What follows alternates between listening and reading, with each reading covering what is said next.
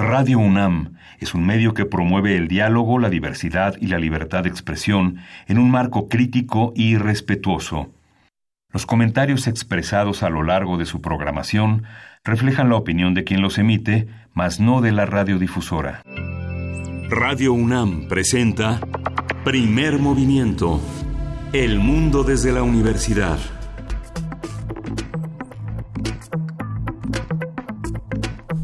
Hola, buenos días. Hoy es jueves 23 de enero, son las 7.05 de la mañana, en esta mañana que no es tan fría como la de ayer, pero sigue siendo fría. Estamos en Radio UNAM, en la cabina de primer movimiento. Berenice Camacho, buenos días. Hola, muy buenos días, Miguel Ángel Quemain. Buenos días, bienvenidos, bienvenidas.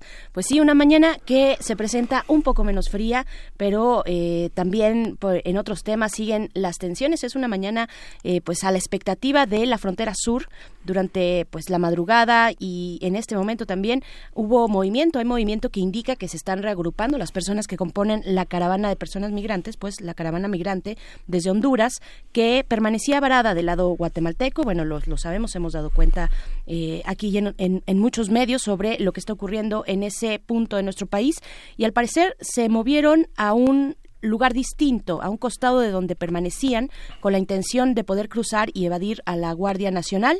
Y pues según los reportes de último momento, ya lograron cruzar por ese punto, lograron cruzar el río Suchiate. No sabemos todavía cuántas personas, esto es lo que está ocurriendo pues en estos momentos, desde más o menos las 4 de la mañana hubo una actividad importante, eh, este desplazamiento hacia otros puntos para evadir pues la presencia de la Guardia Nacional.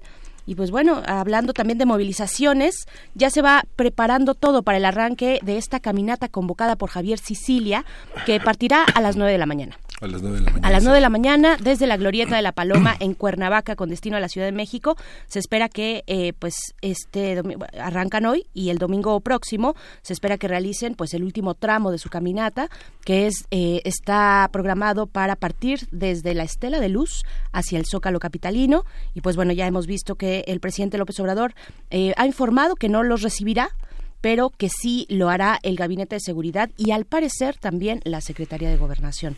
De eso, de eso de hecho estaremos hablando esta mañana. Eh, esta mañana estaremos hablando de esa, de esa caminata eh, con Jacobo Dayan, eh, profesor de la Universidad Iberoamericana, en fin, este defensor de derechos humanos. Estaremos en eso, Milán. Sí, justamente es interesante que son tres días, se inicia hoy, culmina el domingo con una movilización que llaman nacional. Salen a las nueve horas de la Estela de Luz para llegar a Palacio Nacional. A mí lo que me llama la atención es eh, los, los espacios para pernoctar. Eh, cómo hay esa continuidad entre es una caminata eh, donde hay descansos nocturnos, no es una, no es una caminata ininterrumpida, hay, es una caminata con autobuses, es un tránsito pues de una, de una, de una manifestación que exige una, un, un, un diálogo es eh, polémica la figura, ya lo, ya lo analizaremos, pero bueno, es polémica, ha sido polémica la figura de, de Javier Sicilia y este acompañamiento que desde el asesinato de los familiares de Levarón tuvo lugar en, en, estas fronteras eh, norteñas y que tiene que ver con también esta, esta, esta, este mundo que no ha sido elucidado entre Estados Unidos y México. En esta es una es una región Levarón en la que se moviliza pues una manera de vivir una manera de ser que forma parte pues de nuestra historia mexicana no y hoy inician las celebraciones del Año Nuevo chino. La cultura china sí se expresa de una manera muy intensa, muy interesante en el Año Nuevo chino, que ocurre, que arranca en el barrio chino y en todos los lugares del país donde hay este, una presencia importante de la cultura china que se manifiesta fundamentalmente en la comida. Son chinos que son eh, presentes en la, en la cultura nacional, que son parte de un mestizaje que hemos tenido con ese país desde el siglo XIX de una manera muy, muy intensa y todos los valores, todo lo que se ha logrado en términos de la medicina, de la cultura escrita, de la transmisión de la, del lenguaje y sobre todo también de esta, de esta parte que es muy deportiva y en el que México ha ocupado, es increíble, tener una población china tan enorme, México ha ocupado el primer lugar mundial en el Wushu, es un deporte ya olímpico, tiene una enorme tradición, es un deporte que practican personas de, muy escasos recursos, personas que le roban tiempo al sueño, a, a, sus jornadas, para tener una, un entrenamiento que les permite defenderse de una manera muy profunda, muy intensa, de unificar la mente y el corazón para tener esa vida en la que eh, ese mundo de hacer bien las cosas eh, es, es, parte pues ya también de nuestra cultura. Son artes marciales, pero no son las artes marciales que son tan tan tan tan caras, tan regladas, tan tan este tan comerciales en nuestro país. Así es.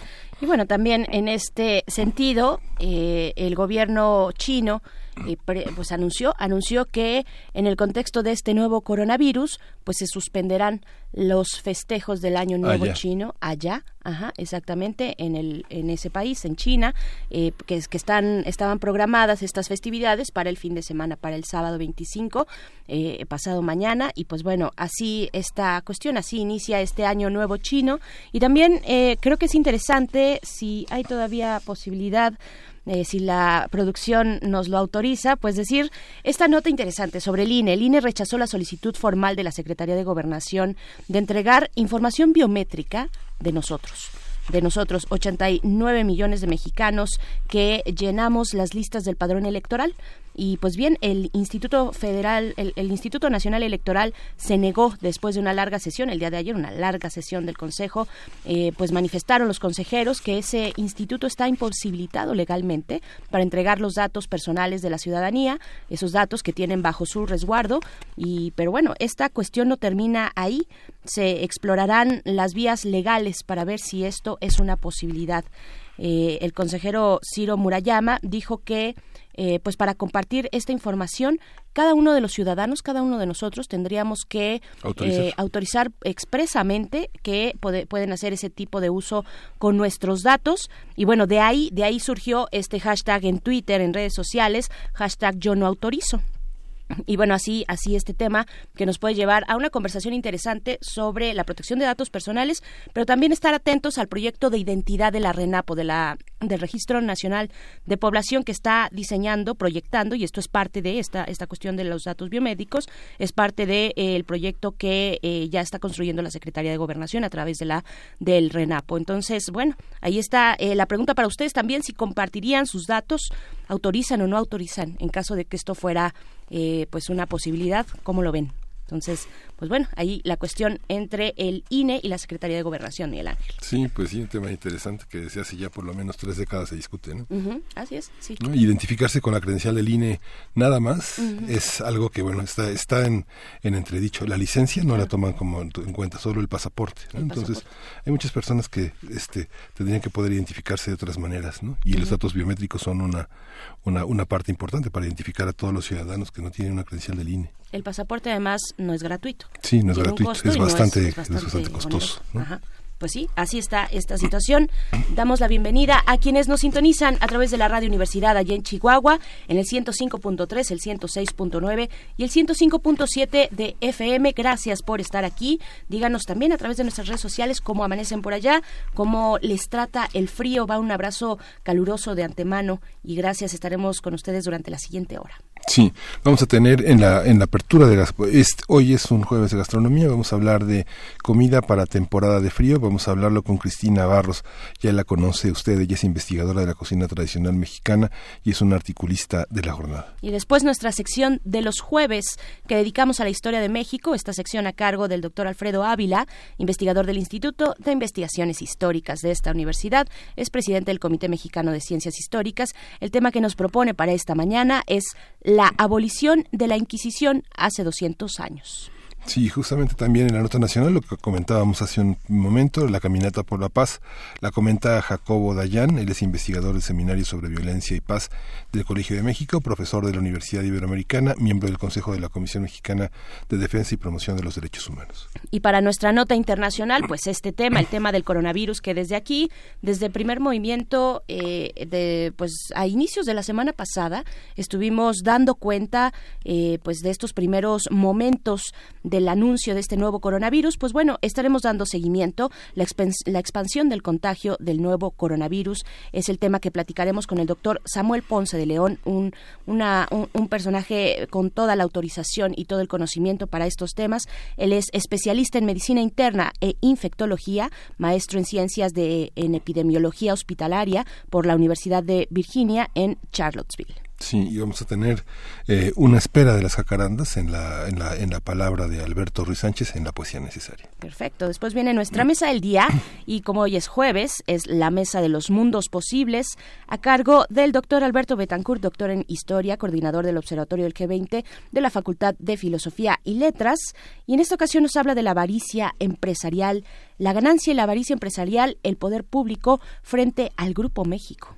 Ese es el tema que propone el doctor Alberto Betancourt para esta mañana. Sí, y vamos a concluir con, vamos a hacer visible la inmensidad de lo visible. Son, es una exposición de la artista mexicana Fanny Karchmer.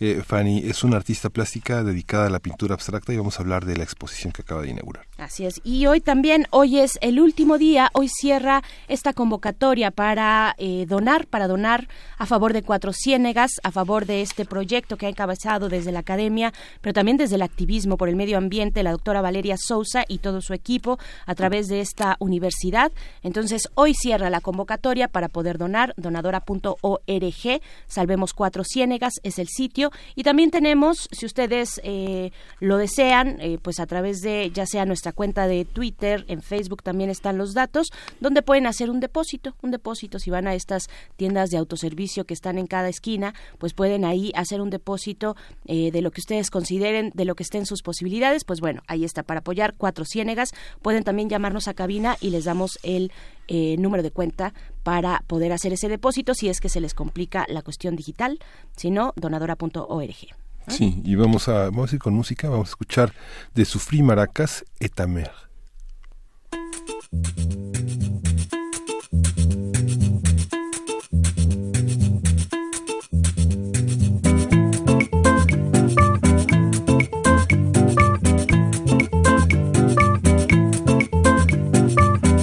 Le temps encore devrais-je imaginer les lignes de ton corps. Une à une dandinée sur le lit ressort que je t'avais offert. Notre amour est bien mort la note est ta mère.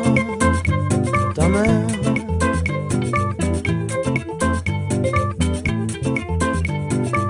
Combien de temps encore vas-tu te balancer ainsi de corps encore Pour que tu sois lassé du brun, du blond, du roux, du petit, du tassé Du long, du grand, du fou, du méchant, du corset Ta mère.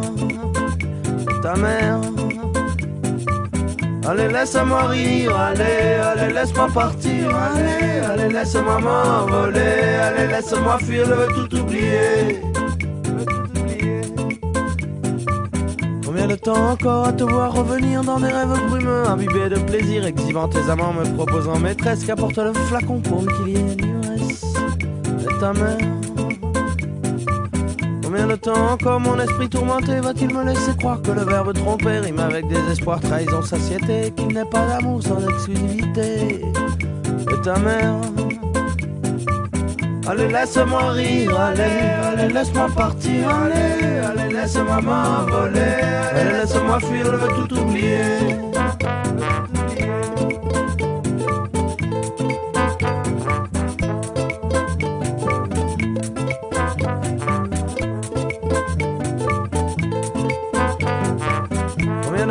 Encore vas-tu venir chialer sur cet amour pourri que tu n'as pas cessé de pourfendre à l'âge? Tu le voulais mort, mais seras-tu toujours lâche quand ça devient risqué? Ou amer? Je ne veux plus te voir, je ne veux plus t'entendre, je ne veux plus rien savoir, je ne veux plus comprendre, je ne peux plus te croire, je veux juste oublier. Quand tu te fais prendre, arrête de crier comme ta mère. Allez, laisse-moi rire, allez, allez, laisse-moi partir, allez, allez, laisse-moi m'envoler, allez, laisse-moi fuir, je veux tout oublier. Allez, laisse-moi rire, allez, allez, laisse-moi partir, allez, allez, laisse-moi m'envoler, allez, laisse-moi fuir, je veux tout oublier. Combien de temps encore devrais imaginer les lignes de ton corps Une à une d'ordinaire sur le lit ressort que je t'avais offert Notre amour est bien mort et la note est ta mère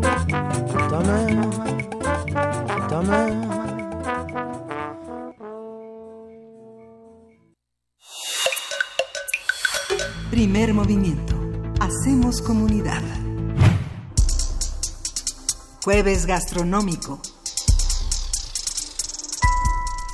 Para aminorar los efectos del frío durante la época invernal, se acostumbra beber bebidas calientes como el café o el chocolate o caldos de pollo.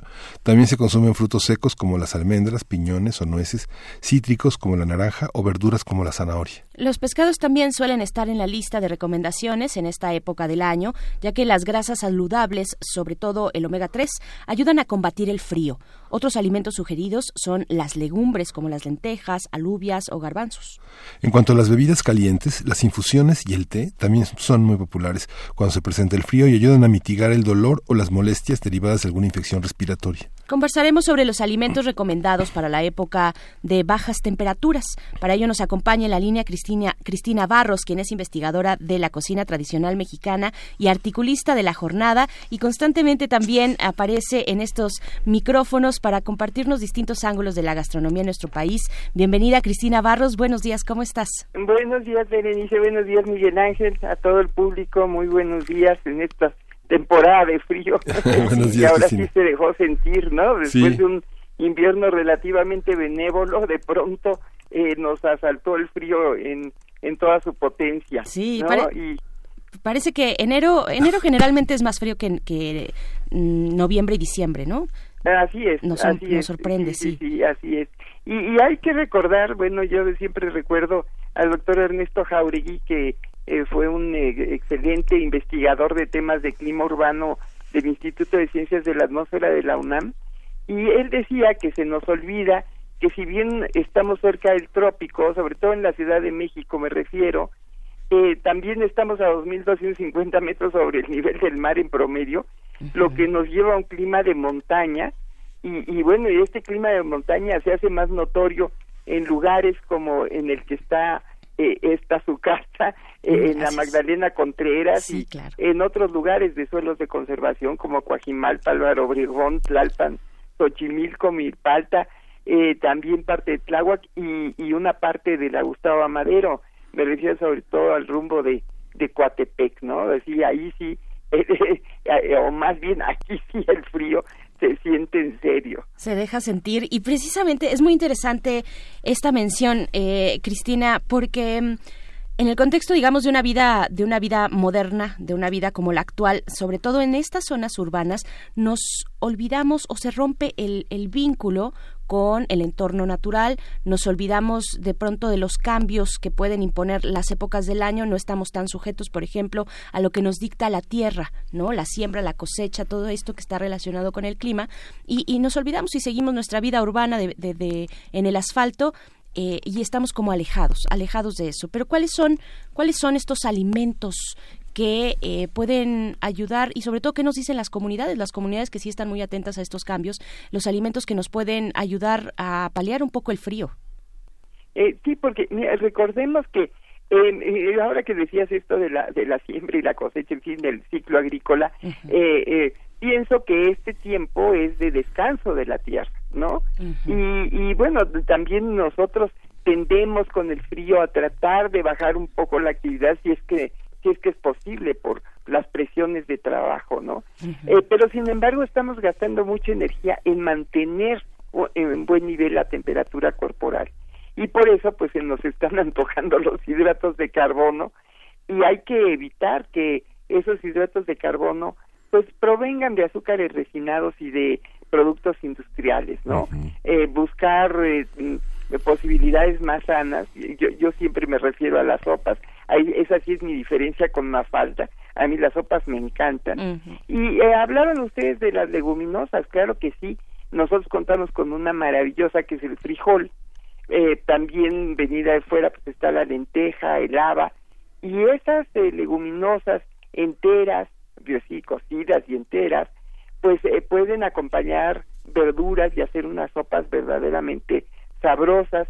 La lenteja molida se puede enriquecer con tiritas de tortilla fritas y, también queda muy muy sabrosa eh, recordemos también en la sopa de haba muy tradicional de Semana Santa pero que podemos comer ahorita con su jitomatito picado su cilantro eh, una pizquita de orégano y, y una cucharada de aceite de oliva que las grasas, como bien comentaban, son muy importantes en esta temporada, ¿no?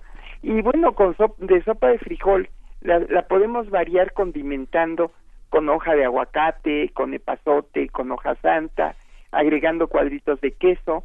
Eh, los lácteos están bien para esta temporada porque como no hay tanto sol, necesitamos vitamina D mm. y pues hay que buscar productos que la tengan como los eh, como los lácteos, particularmente en forma de queso. Y, y, bueno, pues eh, eh, mm, otros frijolitos como los frijoles blancos, las alubias, también vienen bien, mm, por no hablar de un sabroso pozole, ¿no? Mm, exacto. el pozole a mí me parece una comida completa y, y, y, renueva en, en, tiempos de frío. Se, se puede hacer de pollo si no nos gusta la carne de puerco, o sencillamente hacer el caldo aderezado con chile guajillo, con chile ancho, que tienen vitamina y C, y, y el maíz cacahuacinto pozolero, y, y con esto además podemos agregar rábano, que tiene vitaminas del grupo B que nos ayudan a fortalecer el sistema inmunológico, también vitamina C, minerales, magnesio, hierro y potasio.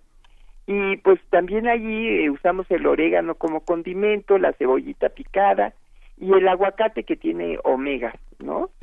y, y, bueno, pues eh, también hay que hablar de las bebidas y en México tenemos todo el abanico de los atoles. Claro, pero antes, antes de pasar a las bebidas, es que el tema de las sopas y los caldos son un tema aparte y tenemos una gran variedad en esta Ciudad de México. Tenemos calditos, calditos de, de, hongos, ¿no? Por ejemplo, birrias, pancitas, pozoles. Ya nos decías un pozole ligero, porque tampoco en martes por, por la mañana o al mediodía vamos a, aventarnos un pozole de tres carnes o algo por el estilo, algo ligero con pollo, ¿no? Algo ahí medido.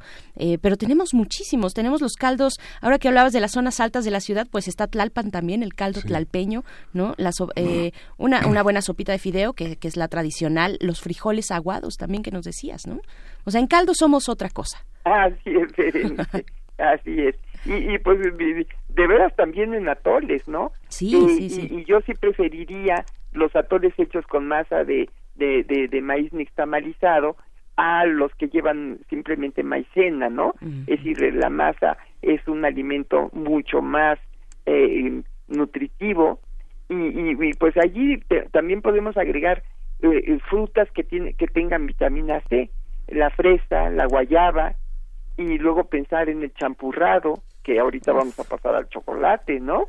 Eh, también un atolito de amaranto que tiene proteína que se puede hacer moliendo el el amaranto reventado que nos venden en las tiendas en una licuadora. Y con eso ya tenemos la certeza de que estamos usando harina pura de, de amaranto, ¿no? Mm, y pues eh, pasemos al chocolate.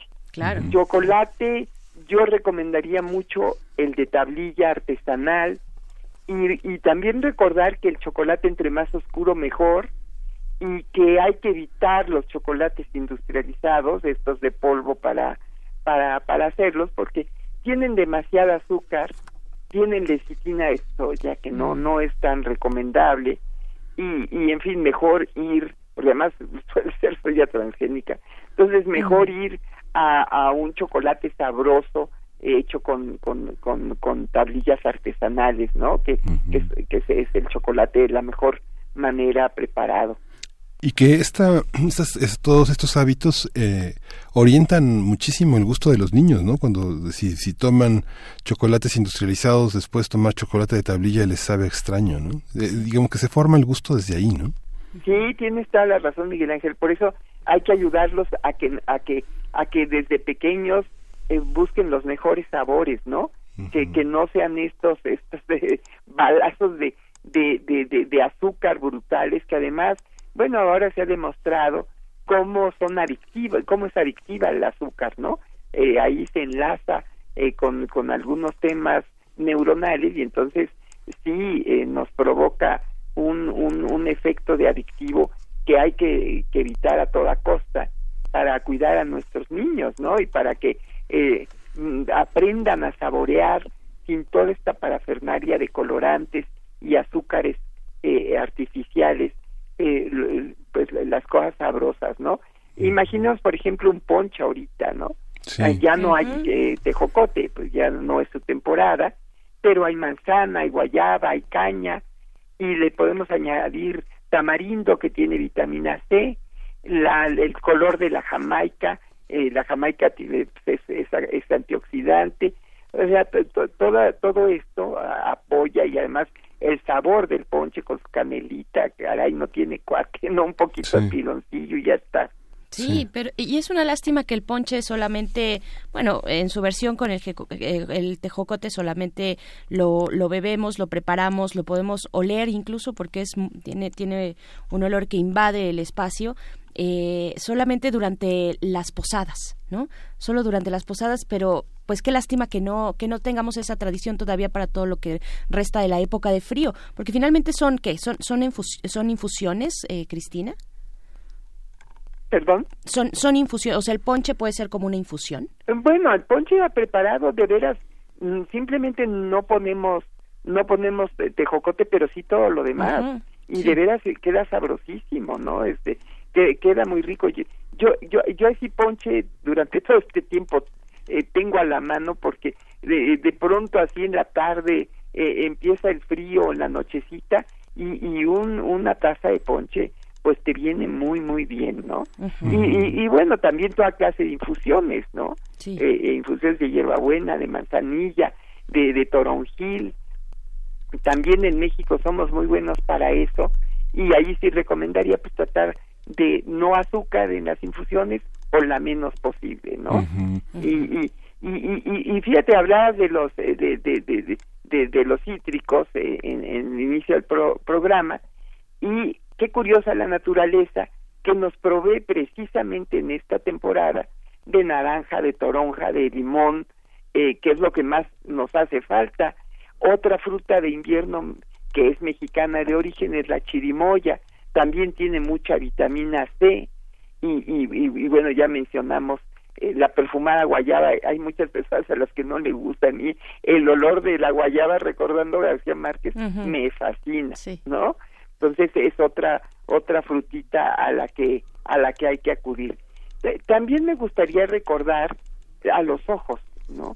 Eh, el aire frío, eh, la resequedad del ambiente, la natural. Ahorita afortunadamente tuvimos lluvias y eso nos alienta y nos hace pensar que sí va a llover durante el año. Recordemos que este mes pues está habiendo este proceso llamado cabañuelas y estamos viendo cómo, cómo va a quedar el año. Qué bueno que tuvimos dos días de lluvia, pero en general está reseco el ambiente y entonces hay que usar lágrimas artificiales, sí lo recomiendo, y alimentos que contengan omegas, ¿no? Como el aguacate, las sardinas, ya mencionaban ustedes también las nueces, incluyo aquí el cacahuate, la chía, la linaza, la avena, y estos omegas pues protegen también la piel, que, que también tiende a quebrarse y a resecarse, con una buena alimentación logramos que, que esto no, no ocurra, ¿no? Eh, yo, también recordaba las persecuciones de mi mamá con el aceite de hígado de bacalao justamente en el invierno.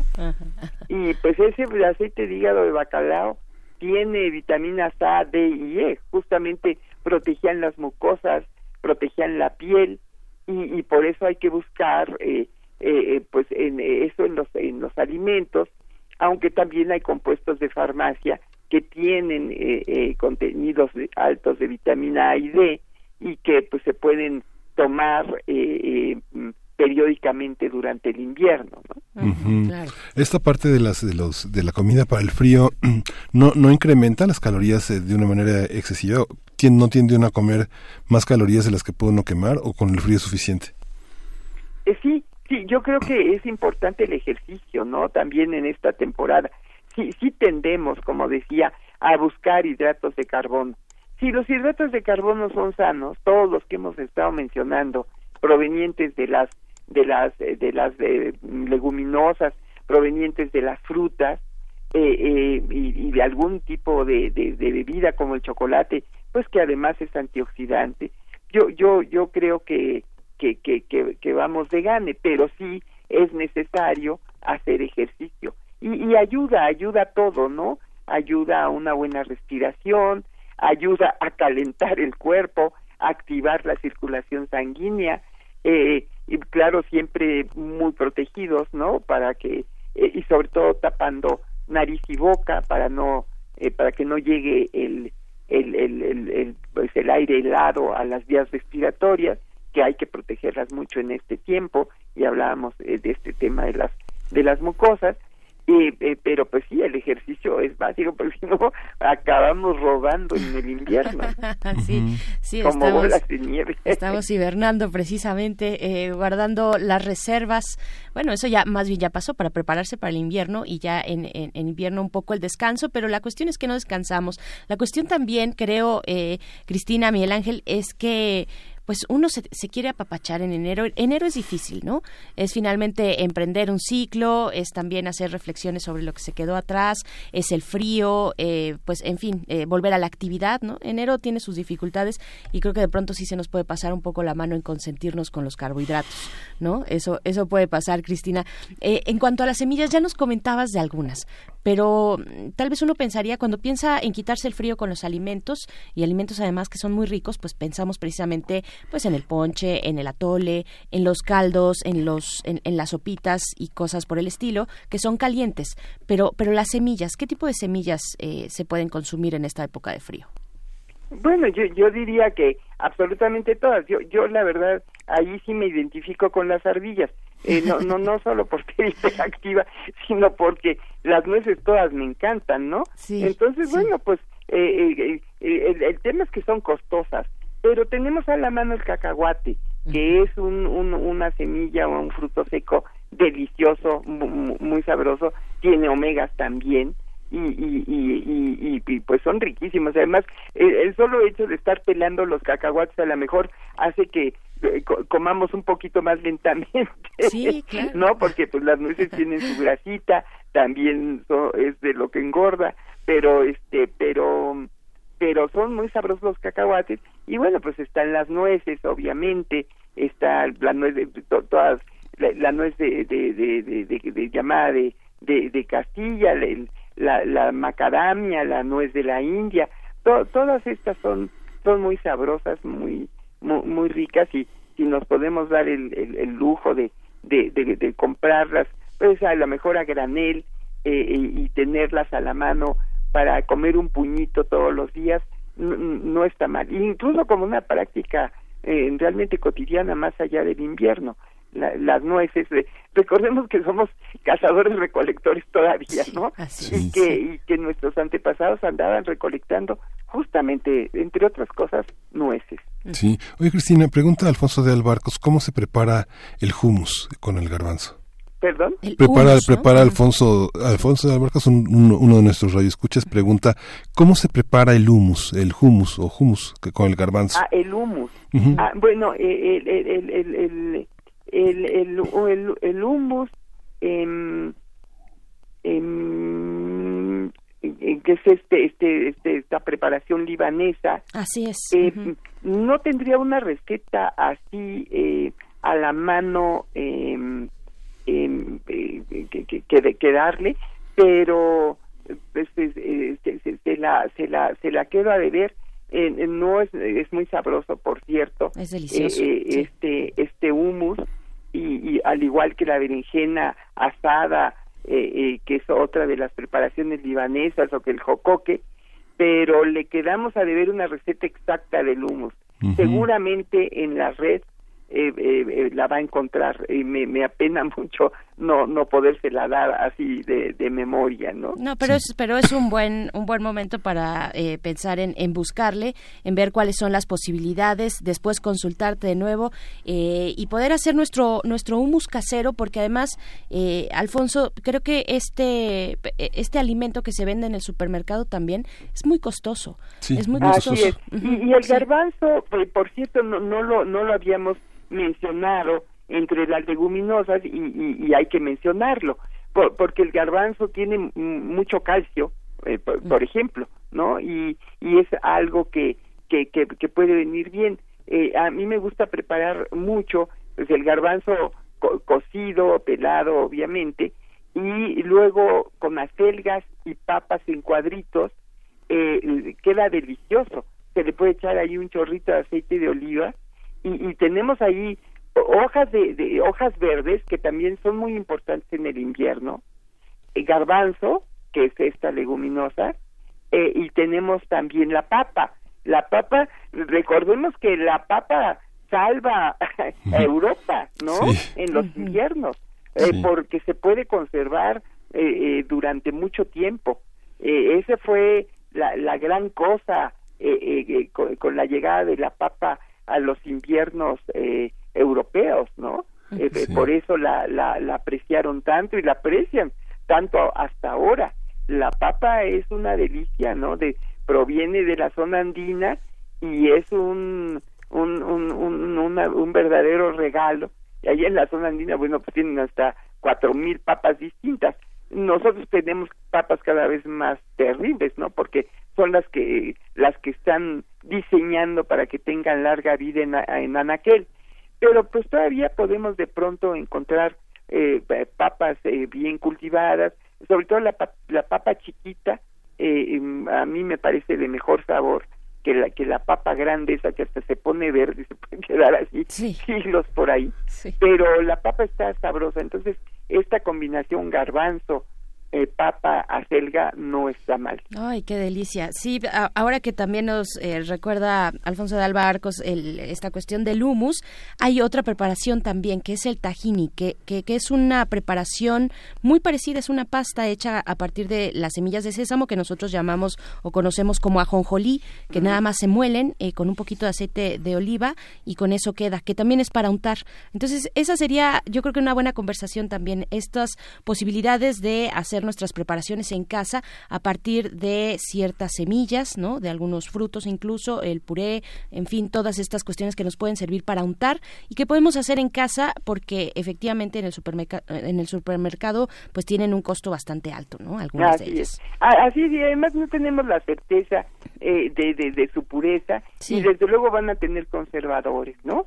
Eh, eh, y eso pues hay que hay que hay que evitarlo todos estos químicos en los productos industriales pues no no no, ayudan la verdad no no abonan Así es, pues querida, querida Cristina Barros, eh, un último comentario de recomendación, además de apapacharse mucho en esta época de frío, este, de abrigarse bien, por supuesto, ¿qué, qué, qué es lo que nos recomiendas entonces para cerrar? Eh, bueno, pues eh, sí tomarse enero que, como un mes de de, de, de, de, un poco hacia el interior, ¿no? Eh, después de este, de este ciclón de las fiestas en Navidad.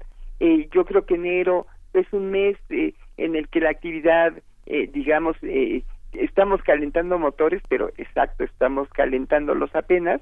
Y, es tiempo también de reflexionar, ¿no? Yo creo que estos días invernales, estos tiempos de, de, de, de recogerse en casa, nos permiten pensar, reflexionar, y eh, pues imaginar un poco eh, cómo quisiéramos nuestra vida, ¿no? Cómo, cómo quisiéramos eh, eh, trabajar, hacer las cosas, estar de la mejor manera posible, sentir el frío también nos hace, como tú bien decías, acercarnos a la naturaleza y, y en este país yo no sé por qué pareciera que eso del cambio climático no va con nosotros, ¿no?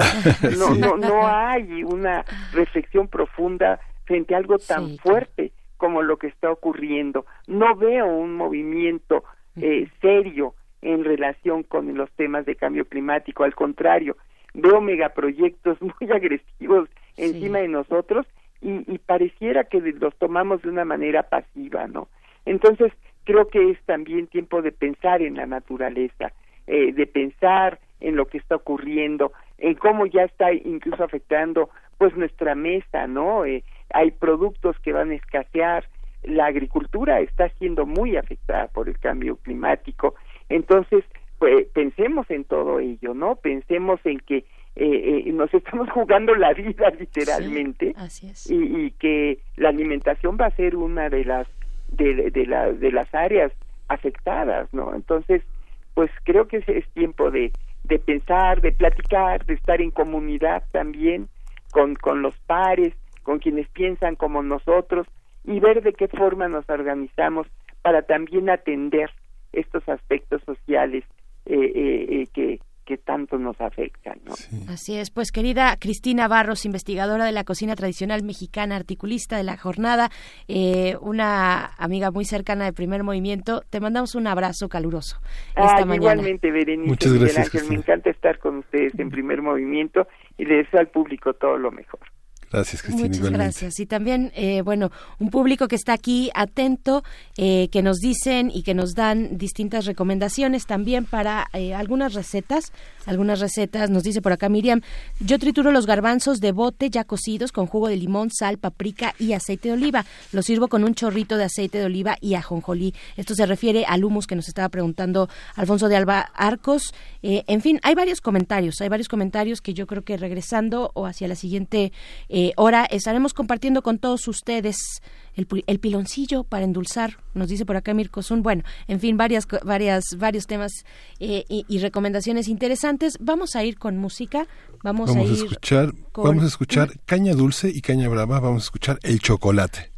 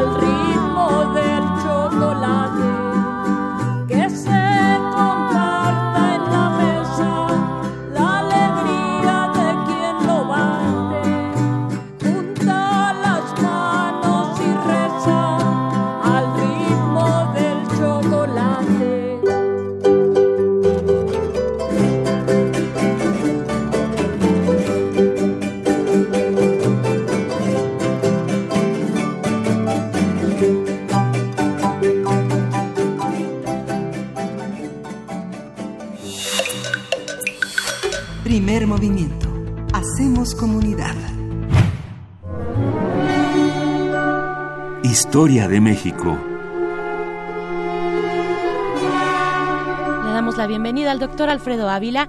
Él es investigador del Instituto de Investigaciones Históricas de esta universidad y también tiene a su cargo esta sección de todos los jueves que dedicamos a la historia de México. Y en esta ocasión el tema que pone a la mesa es la abolición de la Inquisición hace 200 años. ¿Hace 200 años? ¿Estás seguro que hace 200 años? Hace 200 años. Bienvenido, doctor Hola, Alfredo buenos días. Eh, eh, bueno, en realidad quiero, quiero hacer esta, eh, esta participación pensando en hacer otras parecidas a lo largo de, de- de los meses siguientes, porque eh, el año que entra se cumplen 200 años de la independencia de México. Y la independencia, se, eh, la consumación de la independencia no se explica sin algo que sucedió en España hace 200 años. Y lo que sucedió en España hace 200 años fue el restablecimiento de la Constitución liberal de Cádiz y la abolición temporal, porque fracasó, del absolutismo. El absolutismo que había estado vigente durante seis años y que eh, en 1820 una rebelión ocasiona que, eh, que sea que derrotado y se establece una monarquía constitucional. Y junto con la constitución, pues se aprobó, eh, por supuesto, la abolición de los tribunales especiales, incluido particularmente el del Santo Oficio el de la Inquisición. Pero, pero vamos, la, historia no, no, no tendría mayor chiste si no fuera porque eh, el Tribunal del Santo Oficio era muy respetado o había sido muy respetado todavía unos pocos años antes. Esto es algo que nos sorprende un poco, pero la verdad es que buena parte de la población creía que el Tribunal del Santo Oficio era necesario. ¿Y por qué lo pensaba? Porque hay que recordar que se trata de una sociedad fervorosamente católica. Es decir, no, no, ni, es más, estoy convencido de que salvo una que otra excepción, la mayoría de los católicos en la actualidad no, no viven tan pendientes de lo que puede pasar con su alma. Esto explica por qué muchas de las delaciones que se hacen en la Inquisición se hacen no pensando en, en la persona a la que se va a acusar, sino pensando en la en la persona que está haciendo la delación.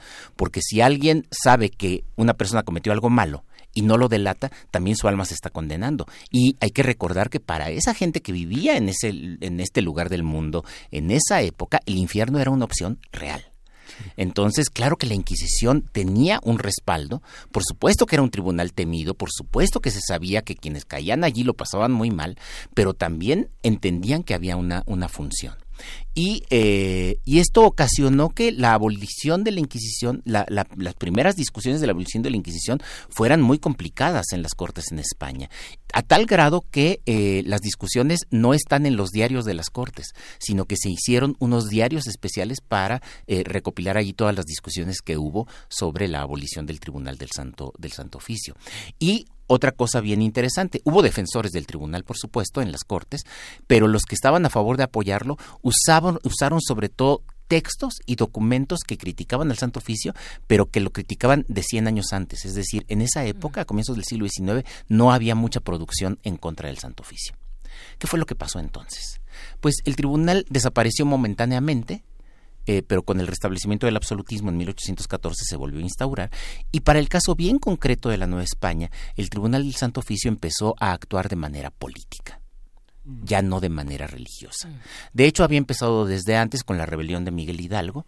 Hay que recordar que la Inquisición eh, eh, acusó a Miguel Hidalgo de varios cargos y lo excomulgaba en caso de que no se presentara a, comparecer. Y lo mismo sucedió con algunos otros eh, insurgentes. Y para 1814, cuando se restablece el tribunal con toda su fuerza, aunque eso es un decir porque la mayoría de los inquisidores eran ya en realidad unos ancianos y, no, no, eran muy activos, se decidieron también a, eh, eh, a llevar casos políticos. Incluso cuando, cuando José María Morelos fue capturado, cuando el generalísimo Morelos fue capturado y llevado a la Ciudad de México para ser juzgado, fue juzgado por un tribunal eclesiástico porque era sacerdote, pero también por un tribunal militar. Por, por el delito de rebelión. Y la Inquisición no tenía ningún caso preparado contra él. Pero en cuanto llega Morelos a la Ciudad de México, la Inquisición le pide al virrey eh, cinco días para armar un caso en contra de Morelos. Me recordó mucho ahora la Fiscalía Anticorrupción que cuando, cuando capturaron a, García Luna en Estados Unidos dijo de inmediato, ya estamos armando nuestro caso, ¿no? también. Eh, el Tribunal del Santo Oficio también hizo eso de inmediato y se metió entonces en estas cosas políticas y eso le trajo descrédito poco a poco empezó a haber eh, eh, críticas al Santo Oficio porque dejaba de cumplir su misión y cada vez era más claro que en realidad era un brazo eh, persecutorio del Estado. Por eso, en 1820, cuando se restableció la Constitución de Cádiz, el Tribunal del Santo Oficio de México fue disuelto sin mayor aspavientos.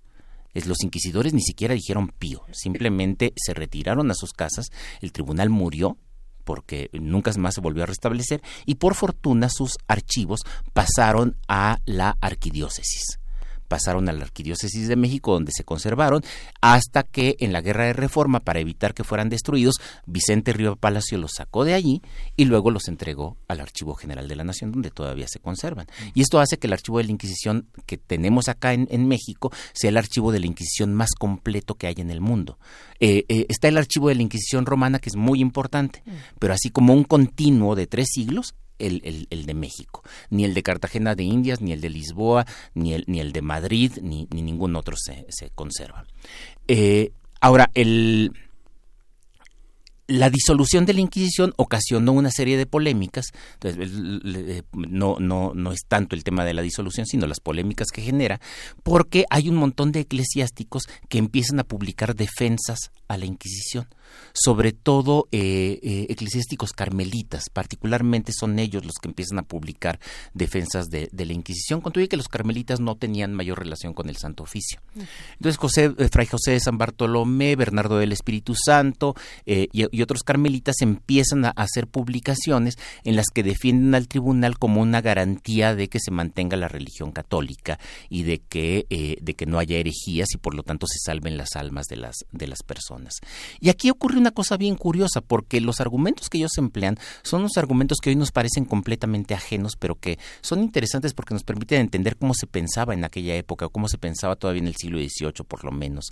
Ellos lo que consideran es que el pecado, eh, eh, aunque el ser humano es libre para obrar bien o para obrar mal, el pecado termina encadenándote.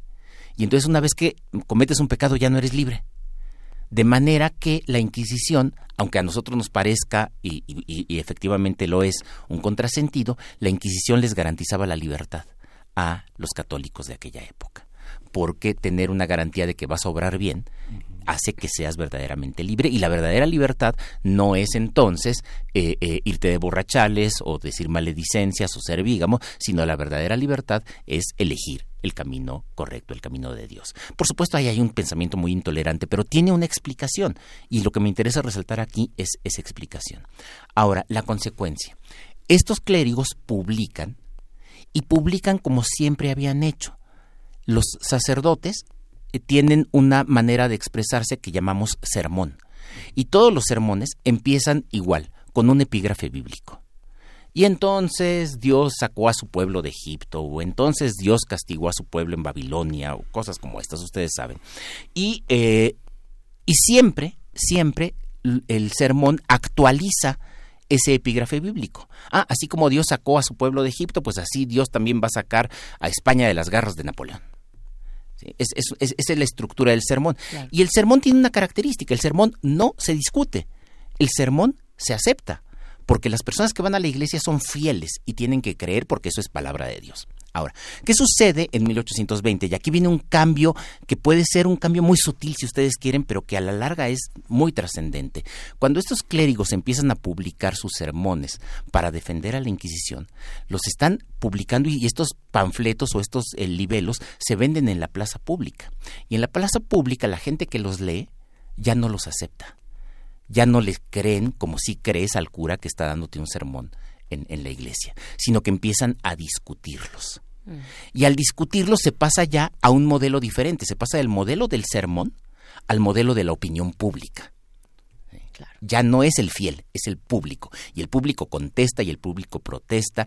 Y entonces eh, lo que sucede es que algunos publicistas, como se le llamaba en la época, como José Eustaquio Fernández, pero el más, eh, ese nadie lo conoce, pero José eh, Francisco, perdón, ya se me fue su nombre, Fernández de Lizardi, le entran a la discusión con estos clérigos y los hacen pomada los hacen pomada porque Fernández de Lizardi o, eh, eh, o, los demás eh, publicistas de la época sí saben jugar con este tema de la opinión pública. Y por ejemplo, entonces en sus, en sus impresos emplean un lenguaje más populachero, a veces como pretendidamente popularchero, fingen diálogos, el diálogo entre el sirviente y su patrón este, el sirviente es tonto y le pregunta al patrón por qué es bueno que se que el, por qué es bueno que se, se, mantenga la Inquisición y el patrón le dice no la Inquisición no tiene que mantenerse y le da explicaciones. Entonces son más didácticos son más para ese público al que se dirigen. Y allí ocurre una cosa bien interesante porque es la muerte del discurso propio de la colonia, la muerte del discurso de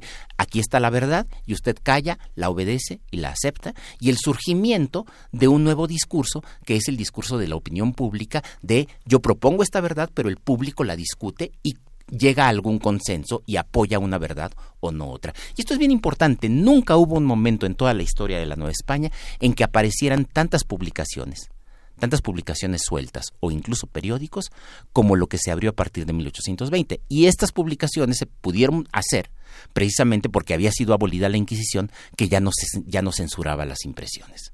Como ya no hay censura de impresos, entonces hay libertad de prensa y aparece un montón de publicaciones entre 1820 y 1821.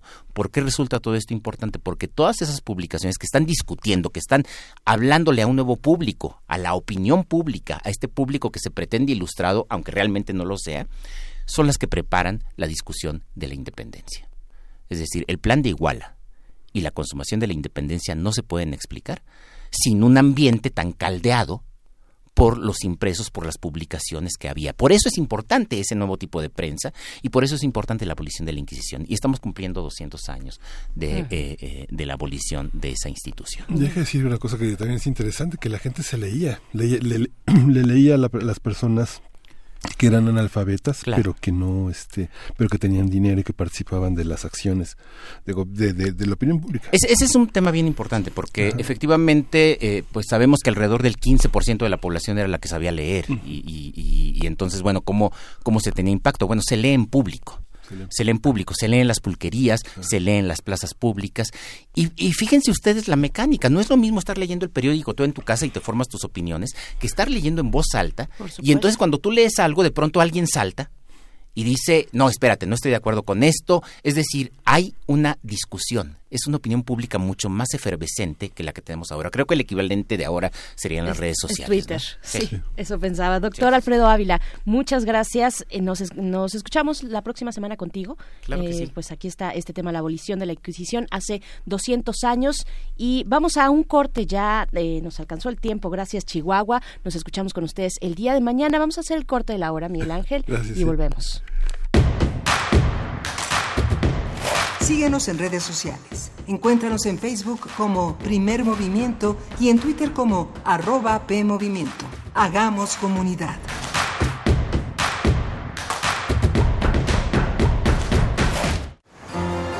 En la hora cero, cuando los gatos dilatan sus pupilas y nuestros corazones se vuelven noctámbulos, nuestra mente escucha los cantos de la luna. Entra a este recinto gótico, donde la música llega desde el subsuelo hasta tus oídos.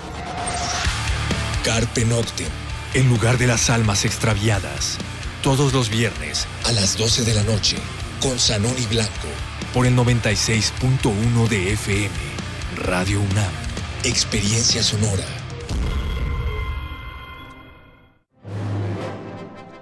Imagina cuántos intérpretes han dejado el alma frente a estos reflectores.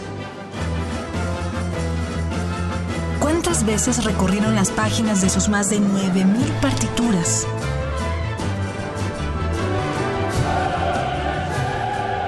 ¿O cuántos corazones han levantado en más de ocho décadas? Eso es experiencia sonora. Orquesta Filarmónica de la UNAM, domingos a las 12 del día por el 96.1 de FM. Radio UNAM, experiencia sonora. La cuarta transformación en México ya arrancó y hemos empezado pronto y bien. Como nunca antes se combate la corrupción y se mejora la educación. También trabajamos en tu seguridad y vamos por los empleos que necesitas. En PT trabaja y cumple. Afíliate al Partido del Trabajo y juntos lucharemos por un México más justo. El PT está de tu lado. La Ciudad de México tiene una nueva ley de participación ciudadana. Conviértela en tu herramienta de decisión. Más recursos para el presupuesto participativo. Opinión sobre las determinaciones de la jefatura de gobierno y de tu alcaldía. Decisión sobre la permanencia en el cargo de personas electas. Más información en www.ism.mx. Son tus derechos. Ejércelos con tu opinión y voto.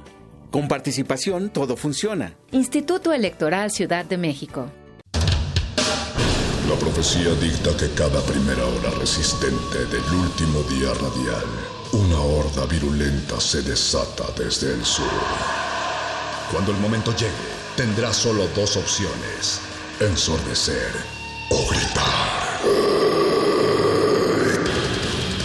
Metálisis. El núcleo más duro de la radio. Viernes, 20 horas, por resistencia modulada. 96.1 de FM. Radio UNAM. Experiencia sonora.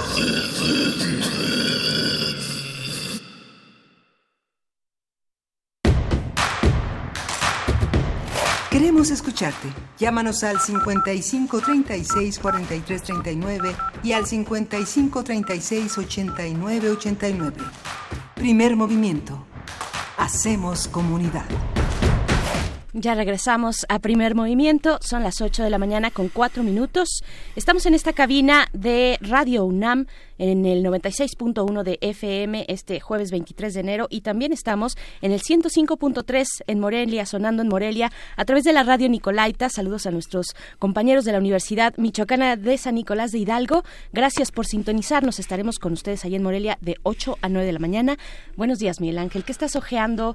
Eh, ¿Qué libro estás, estás leyendo? Estoy, estoy ojeando, dicen las cacarandas de Alberto Ruiz Sánchez, que se publicó en la colección Alacena de Bolsillo en la editorial Era. Es una toda una reunión de visiones sobre la llegada de las jacarandas, la, la amistad con las jacarandas, que va a ser este el tema de la poesía necesaria. Ay, fantástico. Bueno, Sí. pues ya les adelantamos un poquito. Fíjate que tenemos muchos comentarios Sí. en redes sociales, muchos comentarios. Estuvimos, para los que nos sintonizan ahí en Morelia, estuvimos en la hora pasada hablando eh, con Cristina Barros, investigadora de la cocina tradicional mexicana y articulista de la jornada, sobre la comida de la temporada de frío y ya nos hacía un listado muy interesante de las posibilidades que tenemos en estas épocas, en estas épocas de frío. Después conversamos en la sección de todos los jueves que dedicamos a la historia de México con el doctor Alfredo Ávila, investigador del Instituto de Investigaciones Históricas de la UNAM, acerca de la abolición, porque eh, de, la abolición de la Inquisición que cumple 200 años y nos daba un contexto muy interesante de cómo en el México que se proyectaba como el México independiente eh, se, se empezaba a gestar también a partir de esta abolición de la, de la Inquisición, una, una cuestión que venía de- de España, por supuesto, que ahí nada más paréntesis, hay una película de de la vida de Goya, de una parte de la vida de- del pintor eh, Goya, donde precisamente retrata ese momento de la historia por ahí de eh, principios del siglo XIX, mil, eh, 1820, un poquito antes en esas décadas, eh, y pues bueno, de ese momento, y cómo impacta, impacta en México, en el México independiente, en ese México que se proyecta de esa manera, eh, eh, y cómo se va, digamos, construyendo la opinión pública. Alfredo Ávila hablaba de los publicistas, que son finalmente los los opinólogos, los periodistas, digamos, ¿no? Los publicistas de aquella, de aquella época, muy interesante. Y, y nos dice por aquí Mirko Zun, apasionante siempre los temas de historia, muchas gracias. Y hay por aquí también Rosario Martínez, dice, las nuevas generaciones piensan que las frutas y verduras se dan en los supermercados y no en los árboles. Pues hay un estudio en, de, Reino, Ah, sí. de Reino Unido donde los más chiquitos pues no sabían cuando les ponen eh, una hoja de, de papel y un lápiz para dibujar de dónde vienen los las, las frutas, las verduras, pues ponían un supermercado, una caja de supermercado y no un árbol, ¿no? Por ejemplo. Sí, los árboles de dinero. Yo pensaba que los árboles, había un, un árbol de dinero, pero, pero no. O No. bajo las monedas, pero Ajá. no. Solo hay jacarandas que nos traen un polen que a muchos afecta en esta temporada precisamente. Sí, fíjate eso que comentabas, comentábamos fuera del aire que eh, esta presencia de Alfredo Ávila es tan interesante porque recordaba las lecturas de este este gran libro de eh, Peter, eh, de, de toda toda esta visión sobre el origen de la opinión pública que ha trabajado tanto Peter Burke, Burke, este gran este sociólogo, economista, pues de todo inglés, que es uno de los hombres de la ciencia social importantes, eh, eh, Jürgen Habermas con su historia de la opinión pública, Roger Chartier con la historia de la lectura, de pronto en 10 minutos eh, queda una visión muy rica, muy exquisita, muy aleccionadora sobre cómo es leído, ¿no? cómo hay una especie de asamblea en los lugares públicos. Sergio González Rodríguez publicó un libro en Calle Arena que se llamaba Los Bajos Fondos, la historia de los cafés en México, cómo hay una opinión pública que se discute en el siglo XIX, en parte del siglo XX, la vida de los cafés, ¿no? La gente se entera de todo en los cafés, como gran parte del periodismo en el siglo XX, que muchas de las notas de, las, de los seguimientos se dan en las cantinas. Bueno, tiene que ver con otros factores también dif- difíciles como el tema de la botana y de la carencia de recursos de los periodistas que este que, que forma parte de ese de esos hábitos pero esa reunión del colectivo es algo muy muy importante que Alfredo Ávila explicó de una manera muy muy interesante ¿no? Sí, por supuesto. Bueno, ahorita eh, tenía la referencia de Molière, que también Ah. se, eh, pues, tenía la práctica de asistir a uno de los cafés donde ocurrían muchas cosas en París, ¿no? Eh, y donde sacaba distintas historias, iba ahí construyendo personajes, las preciosas ridículas, por ejemplo, ¿no? Este, sí, sí, sí, no mal recuerdo, ahorita me vino a la mente de pronto esa, que por cierto hay una muy buena eh, biografía, una biografía cómica, porque no puede ser de otra manera cuando se habla de Molière, que hace el ruso, el escritor ruso Mikhail Bulgakov, eh, la, la vida del joven Molière se llama. Eh, ay, es maravillosa. Tienen que leerla y se van a se van a reír mucho, la van a disfrutar también. Y pues bueno, en esta relación de un un personaje como Molière con, eh, con, con el poder absoluto de Francia, ¿no? En ese momento. Entonces, muy, muy interesante. Eh, dice por aquí Rosario Martínez, los mochos siguen existiendo, no se han acabado, siguen exhibiendo a los que no están de acuerdo con la forma de pensar de la religión, cualquiera que ésta sea. Dice Fernando eh, Valadez, la inquisición, la inquisición terminó, la tortura continúa. Por eso yo al inicio de esta conversación con el doctor Alfredo Ávila le decía, hace 200 años ya se abolió la Inquisición, pues yo veo todavía muchas reminiscencias y regresiones, incluso si lo trasladamos a, a la actualidad con este eh, paquete de reformas que se presentará a principios del del próximo mes eh, sobre, sobre cuestiones penales, judiciales, la administración de la justicia en nuestro país, pues bueno, yo creo que, que hay, que hay mucho todavía que pensar y que pensarnos como sociedad eh, cuando hablamos de, de, estos temas de la justicia. Pero bueno, tenemos también mucho por, de, por delante en esta hora que inicia Miguel Ángel, nuestra nota del día. Muy sí, nuestra nota nacional es la Caminata por la Paz. Va a estar con nosotros Jacobo Dayan, que ha sido uno de los críticos sobre este sentido de la reparación de la justicia y de la verdad en la cuarta eh, transformación. Y bueno, vamos a tener también una, una nota internacional importante, es la expansión del contagio del nuevo coronavirus. El doctor Samuel Ponce de León ya estuvo con nosotros la semana pasada.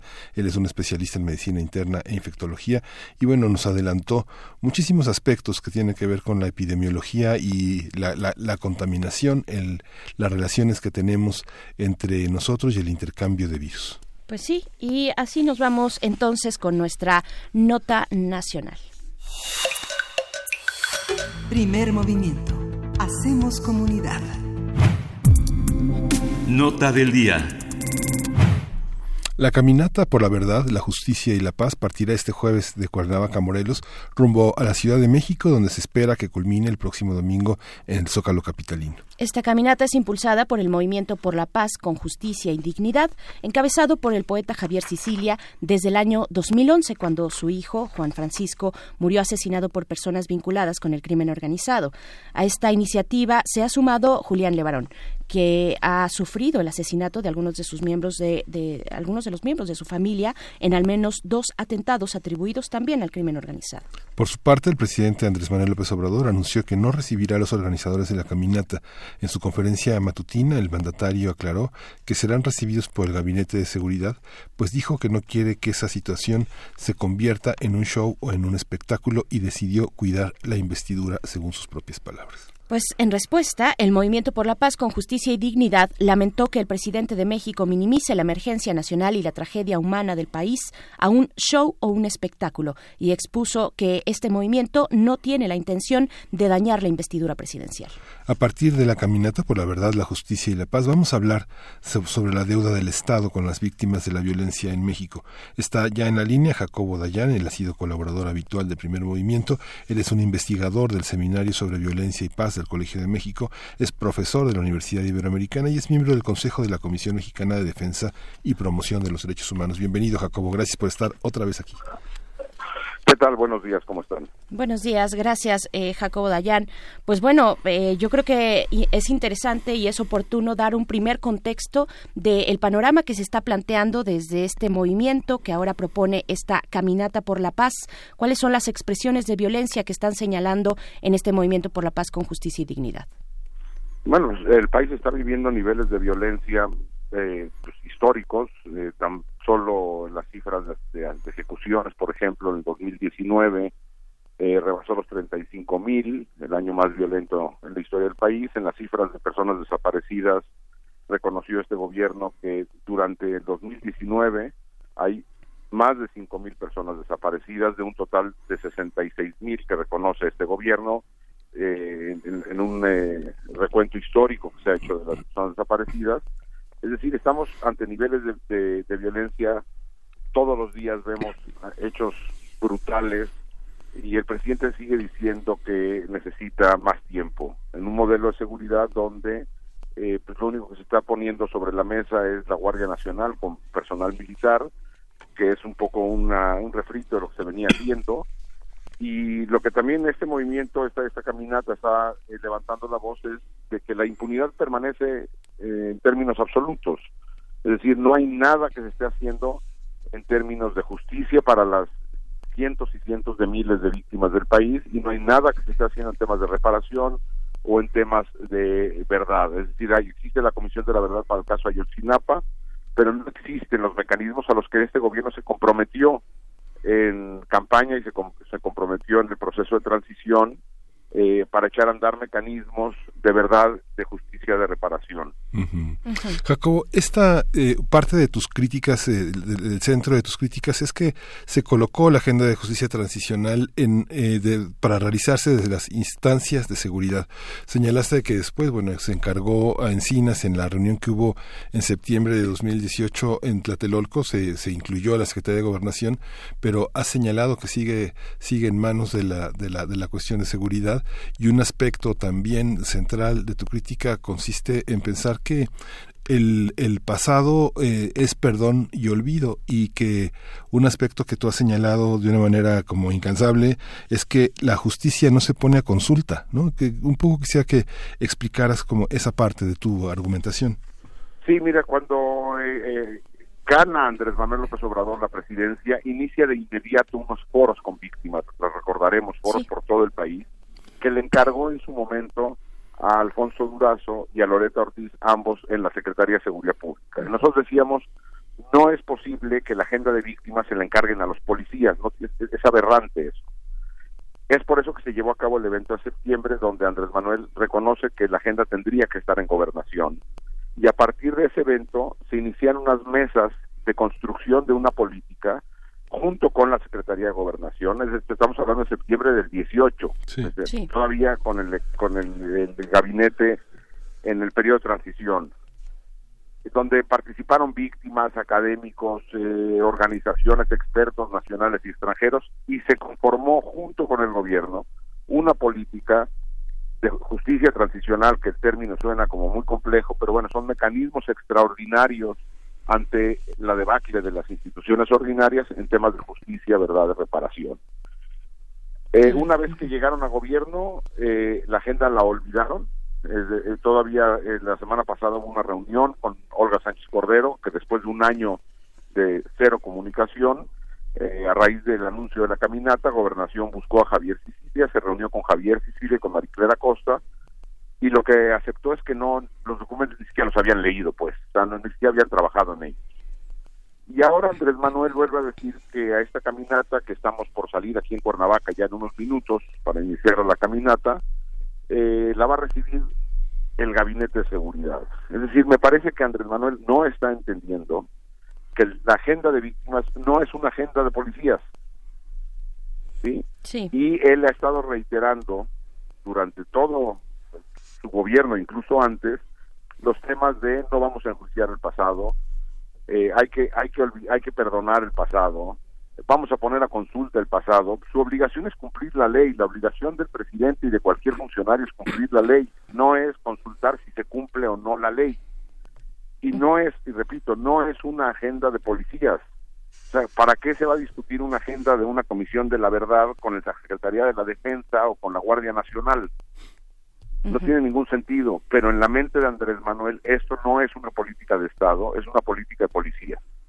Sí, eh, Jacobo Dayan, sería yo creo bueno explicar eh, los contrastes que, que, hay entre este tipo de justicia que tiene el Estado, que se ha venido desarrollando también eh, en los últimos años, esta cuestión de la militarización, por ejemplo, incluso lo que tenemos recientemente con la propuesta que será conocer, se dará a conocer a principios de febrero por parte de el, del fiscal de Hertz Manero, eh, frente a otro tipo de justicia, al tipo de justicia que ustedes están planteando, donde suenan eh, conceptos como eh, la, la vaya, es la justicia transicional o esta justicia que aspira a la verdad, a la, a la reparación, a todo este circuito de condiciones que tendrían que ir acompañando a las víctimas de este país. Bueno, de manera rápida te diría la segunda parte de tu pregunta de lo que se está proponiendo por parte de la Fiscalía General. Pues mira, lo que se dio a conocer, que la Fiscalía ya se desmarcó de ese texto, pues era regresar a la Edad Media. Vamos, ahí mm. no hay nada que hacer. O sea, lo que, quieren es, si eso es lo que quieren, lo que quieren es un Estado casi autoritario. Vamos a ver qué presenta el primero de febrero, que dice que presentará las reformas a, a la Fiscalía General de la República. Pero en cualquier caso, la, la Fiscalía General y las fiscalías de los estados están rebasadas ante la masividad de casos. Hay el mismo fiscal en su informe de los primeros 100 días aceptó que había miles y miles y miles de expedientes eh, detenidos por faltan que faltan procesar.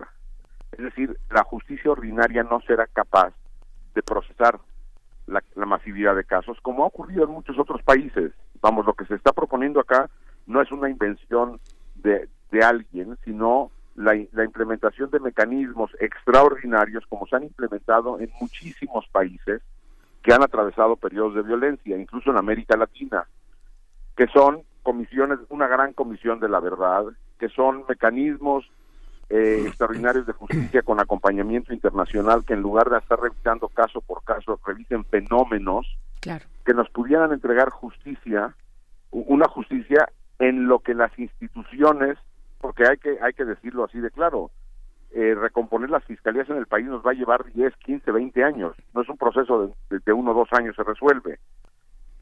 Entonces necesitamos mecanismos extraordinarios. La pregunta es si el gobierno está dispuesto o no a implementarlos claro. Oye, Jacobo, hay una, hay una parte este, que, es, que es compleja. Por ejemplo, ha sido criticada la figura de Javier Sicilia. ¿no? En su momento encabezó también un movimiento muy importante, pero para, para muchos lo que cuestionaban es que los dejó caminando y él se fue a sentar. Nuevamente se levanta y vuelve a caminar. Hay una, hay una parte de la representatividad de las, de las figuras, de los liderazgos, liderazgos también que son de alguna manera carismáticos en ese sentido, en el que muchos eh, críticos, muchos analistas señalaron que había una actitud iluminada. ¿Tú cómo ves ese liderazgo que nuevamente está en las planas de los periódicos? ¿Quién es Javier Sicilia hoy y cómo debemos entender ese liderazgo? A ver, sobre la crítica de sentarse a dialogar con el, con, el poder o con la autoridad, vamos, el movimiento por la paz no es un movimiento que busca una revolución. Si lo que queremos es solucionar un problema, necesitamos sentarnos a discutirlo con el Estado, con las autoridades. Entonces yo, eh, las críticas que se hacen a Javier o al Movimiento por la Paz sobre haberse sentado a, a, dialogar, a construir con Felipe Calderón o con Enrique Peña Nieto o con Andrés Manuel o con quien sea, me parece que es propio de un movimiento que lo que busca es la transformación de un país a partir de las instituciones del país. Ahora, eh, los liderazgos, bueno, vivimos en, en, un mundo, no nada más en una sociedad donde los liderazgos escasean habría que voltear a ver el mundo, eh, los, liderazgos que hay en, incluso en gobernantes en todo el mundo. Y bueno, Javier Sicilia eh, encabezó un movimiento que en su momento atrajo la atención. Eh, el caso Julián Levarón o los de Barón atrajeron la atención, pero como también lo han atraído de manera colectiva, por ejemplo, los colectivos de búsqueda de desaparecidos, las madres que están buscando desaparecidos y, y, hay figuras que, que van surgiendo en todo el país con liderazgos locales que se van conociendo.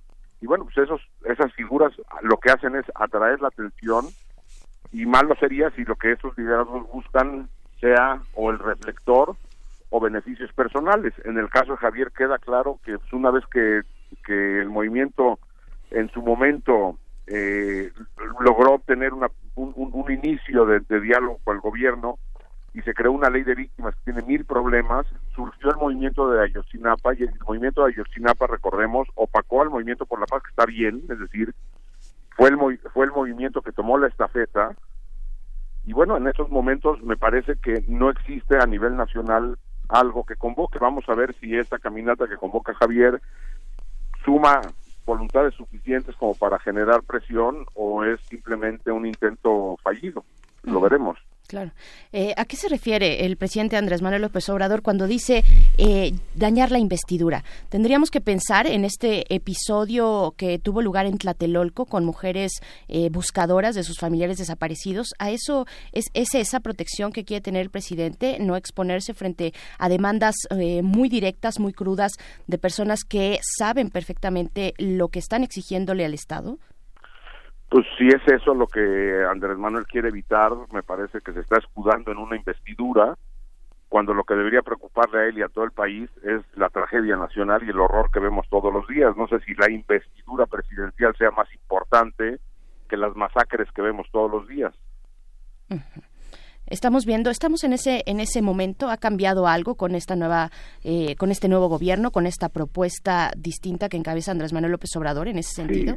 Sí, creo que hay un cambio. El cambio está en que este gobierno, a diferencia de, Calderón o el de Peña, reconoce, o sea, en su discurso reconoce el tamaño de la tragedia. Yo hago un símil, digo que si, si, México fuera un enfermo y, este gobierno es médico, el, el diagnóstico es el correcto, pero la receta que está dando no ni cerca resuelve el problema.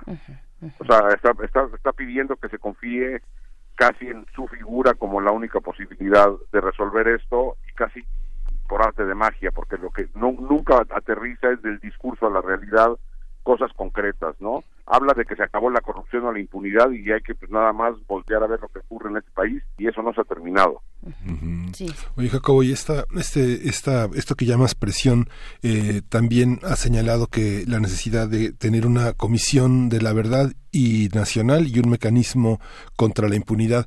¿Cómo se construye? ¿Crees que lo que llevamos eh, andado en la Fiscalía a un año de este informe que hizo Hertz Manero y de la implementación de una Fiscalía que también es claramente, digamos, morenista en el caso de la Ciudad de México, ¿cómo implementar estos mecanismos? ¿Desde, desde dónde? La Comisión de la Verdad es una articulación estatal, pero ¿cómo? Sí, es una creación estatal, pero se requiere la creación, la apertura de archivos, el nombramiento de eh, comisionadas, comisionados de una comisión de la verdad independientes que tengan acceso a toda esta información y un mecanismo contra la impunidad con acompañamiento internacional. Se tendría que hacer como lo han hecho muchos países, firmando acuerdos con Naciones Unidas para que acompañen estos procesos. No se hacen desde las fiscalías tradicionales, sino se crea un mecanismo especial de justicia con acompañamiento internacional que con posibilidades de investigación que no tenemos. hoy lo que tenemos es una fiscalía que intenta hacer unas transformaciones, pero pues que lo que vemos es de que siguen bajo la lógica del caso aislado. Pretenden resolver la corrupción con el caso Robles, pretenden resolver la violencia con el caso Ayotzinapa. Bueno, pues la corrupción es infinitamente más grande que el caso Robles o que el caso García Luna, eh, y, la violencia es mucho más que el caso Ayotzinapa o el caso Levarón.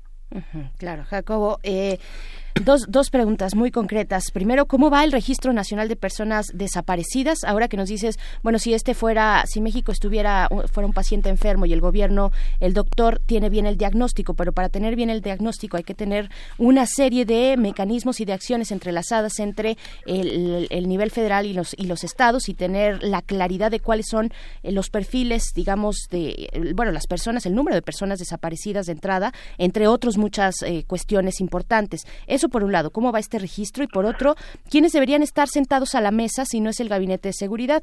Eh, eh, ¿Dónde está, por ejemplo, la Comisión de Personas Desaparecidas, la CEAP?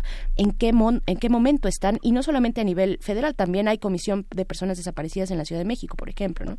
¿Cómo lo ves? Sí, eh, mira, a diferencia de los gobiernos de Peña y de Calderón, donde negaron cifras de personas desaparecidas, por eso digo que aquí de menos en el discurso es una cosa distinta. Sí este gobierno ha intentado, no poniendo los recursos ni el personal suficiente para hacer esta tarea, eh, poner las cifras de, desaparecidos clara. Eh, lo que nos anunciaron hace unos días, hace unas semanas, de 61 mil personas que continúan desaparecidas y 5 mil más que fueron desaparecidas y aparecieron muertas, es una cifra más aproximada, pero todavía lejos de la realidad, porque incluso en su mismo informe dicen que más de la mitad de las fiscalías del país no han entregado información.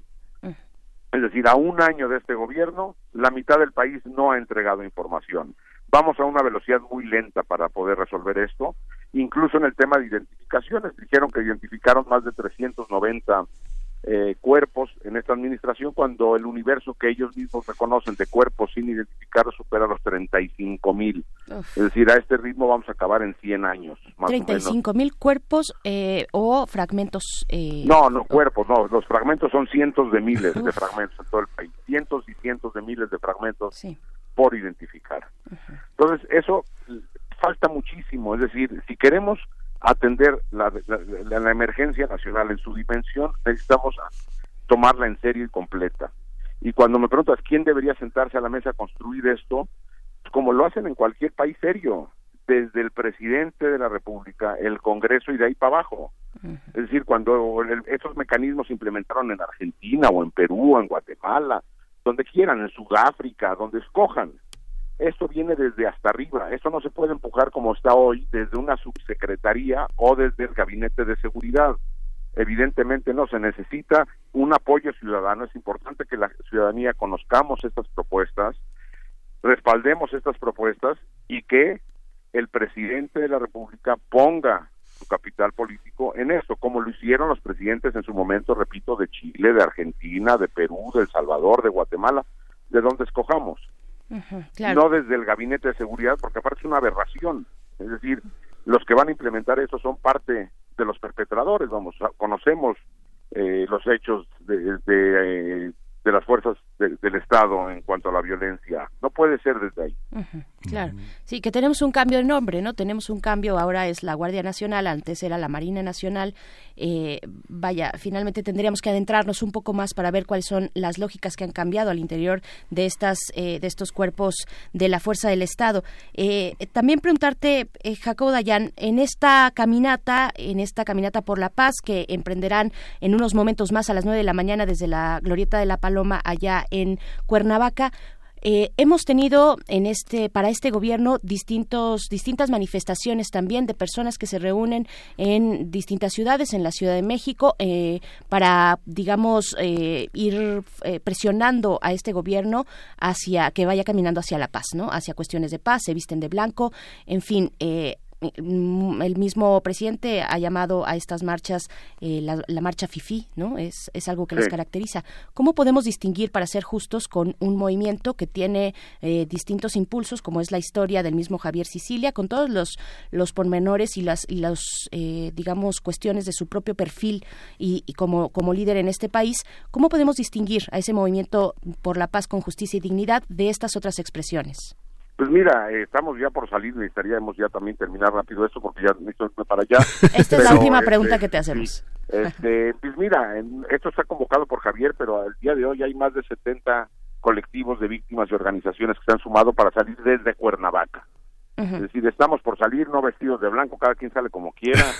rumbo a la Ciudad de México, rumbo a la Ciudad de México estaremos hoy y mañana en la carretera el sábado habrá una actividad cultural en la Estela de Luz a partir de mediodía con lectura de poesía, como ha caracterizado el Movimiento por la Paz, y música y poesía. Y el domingo saldremos de la Estela de Luz a las nueve y media de la mañana eh, rumbo al Zócalo.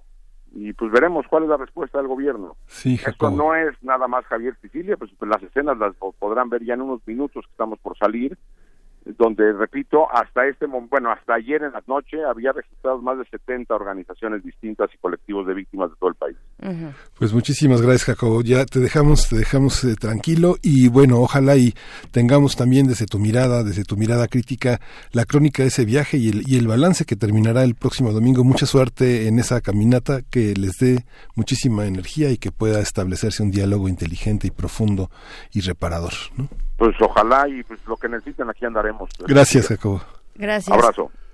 Abrazo, Jacobo Dayan, que está allá en ese en ese punto en el que se ha convocado esta caminata por la paz que inicia, pues en media hora se tiene programada para arrancar a las nueve de la mañana desde la Glorieta de la Paloma allá en Cuernavaca con dirección a la Ciudad de México.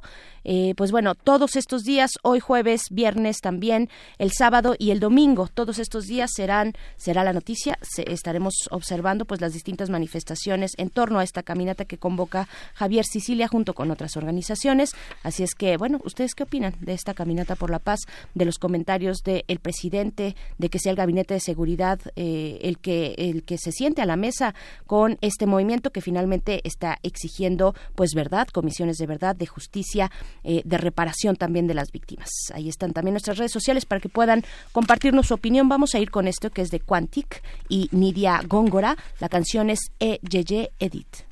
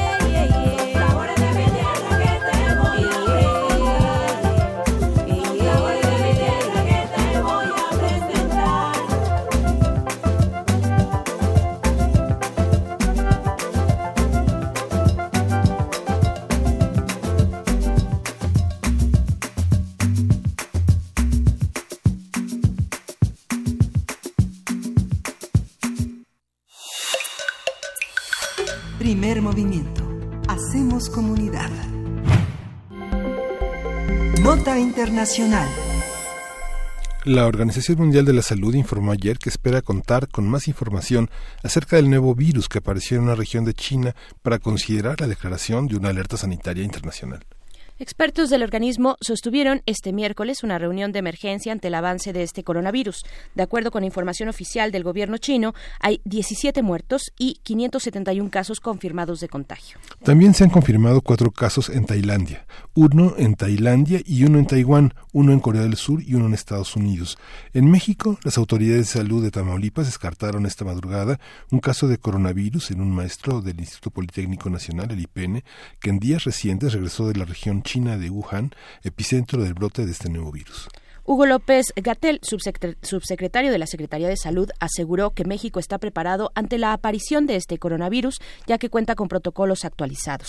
En conferencia de prensa dijo que, de acuerdo con la información disponible, no hay indicios de que este nuevo virus tenga un comportamiento grave. Ante los reportes sobre la aparición de un coronavirus en China, vamos a hablar sobre este nuevo virus y las medidas que se están implementando en el mundo. Está con nosotros el doctor Samuel Ponce de León, el coordina el Programa Universitario de Investigación en Salud de la. Él es profesor de la Facultad de Medicina y jefe del Laboratorio de Microbioma. Él es especialista en Medicina Interna e Infectología y es maestro en Ciencias en Epidemiología Hospitalaria por la Universidad de Virginia en Charlottesville. Bienvenido, gracias por estar otra vez, Samuel Ponce de León. Gracias por estar otra vez con nosotros. Con mucho gusto, ¿cómo están? Muy bien. ¿Cómo, ¿Cómo has visto el desarrollo, el desarrollo tanto informativo como por parte de las previsiones de la, de la, de la OMS, de la ONU, de las organizaciones de salud que están al pendiente de todo este desarrollo? Pues yo creo que realmente la atención que ha puesto la Organización Mundial de la Salud ha sido muy puntual. Ha, ha venido aprendiendo a instrumentar sus protocolos cada vez con mayor eficiencia. El inicio de todas las actividades, desde luego, en este tipo de situaciones depende del aviso de la región, del país en donde ocurre el evento. Eh, y entiendo que por ahora ah, la información que hay es que se dio un aviso oportuno, hubo la identificación temprana de que se trataba de un nuevo virus y si bien hasta ahorita no hay información suficiente para responder la mayoría de las preguntas, eh, sí sabemos que hay que poner atención y estar tranquilos porque como ya señalaban no parece tener una mortalidad eh, pues eh, grave. Claro, doctor eh, Samuel Ponce de León. Vamos, vamos a la base para volver eh, sobre, sobre la cuestión de explicar qué es un coronavirus, para que la audiencia tenga claridad de cómo se comporta, cómo se comporta un coronavirus, cuáles son sus eh, posibilidades de, de cambio, eh, qué tan frecuente y, bajo qué condiciones podemos entender que hay una nueva cepa, de- un, un- nuevo coronavirus, un nuevo tipo. Bueno, pues eh, se sospecha cuando hay un paciente que tiene un cuadro clínico en donde no se puede identificar cuál es la causa. En la situación actual, afortunadamente esto ocurrió en una ciudad en donde hay un gran desarrollo de mm, la bacteriología y microbiología clínicas. Hay laboratorios muy avanzados y pudieron identificar que se trataba de un nuevo coronavirus. Los coronavirus son microorganismos muy pequeños. Los virus son eh, la- unas par- pequeñas, pues, este, unidades que no tienen eh, capacidad de reproducción propia, tienen que eh, introducirse a una célula para poder eh, completar su ciclo de vida y empezar a multiplicarse y es su eh, único fin realmente multiplicarse y sobrevivir. Tiene un núcleo con un ácido con material genético que eh, le permite incorporarse en las funciones de la célula y así es como se multiplica. Eh, su variabilidad depende de qué tan efectivamente puede estar replicando eh, el material genético que tiene y siempre hay eh, una serie de cambios que van ocurriendo de una generación a otra que va resultando en cepas diferentes de virus con capacidades diferentes. Claro. ¿Cómo se comportan, eh, para poner un poco el contraste, cómo se comportan los eh, tipos de coronavirus más agresivos frente a este? Que, que cuáles, eh, ¿Cuáles podrían ser las características que tiene eh, este para poner la comparación y el contraste, no? Bueno, pues eh, realmente en ese momento no hay muchos elementos para poder comparar las características de este porque está empezando realmente, hay unos pocos casos, todavía entiendo que no llegamos a, a una cuenta de, de, de mil casos. No, sí. El hecho es que eh, hay la experiencia con otros coronavirus, ocurrió lo del síndrome respiratorio agudo y grave hace ya algún par de décadas casi, eh, en donde el comportamiento fue de una gran transmisibilidad, la capacidad del virus de contagio era muy alta, se diseminó rápidamente a prácticamente todas las regiones y se acompañó de una mortalidad de un, pro- aproximadamente el 10%. Hubo 8.000 casos, casi 800 muertes. eh, era una enfermedad importante. Se controló básicamente con medidas de contención. Eh, y 10 años después casi apareció el síndrome respiratorio de Medio Oriente, un número de casos menor, también con una mortalidad importante, más del 6%, eh, con la demostración de que estaba relacionado a una transmisión básicamente por dromedarios. Eh, el reservorio del virus parecen ser los murciélagos. Y en esta ocasión realmente no tenemos eh, conocimiento bien a bien de que cuáles son los posibles eh, reservorios pero está claramente demostrado que tiene que ver con un mercado de animales vivos en la ciudad de Wuhan eh, y habrá que continuar los estudios para determinar exactamente cuál es el reservorio. Sí. Si hay una capacidad de transmisión de persona a persona, ya sabemos, ¿no?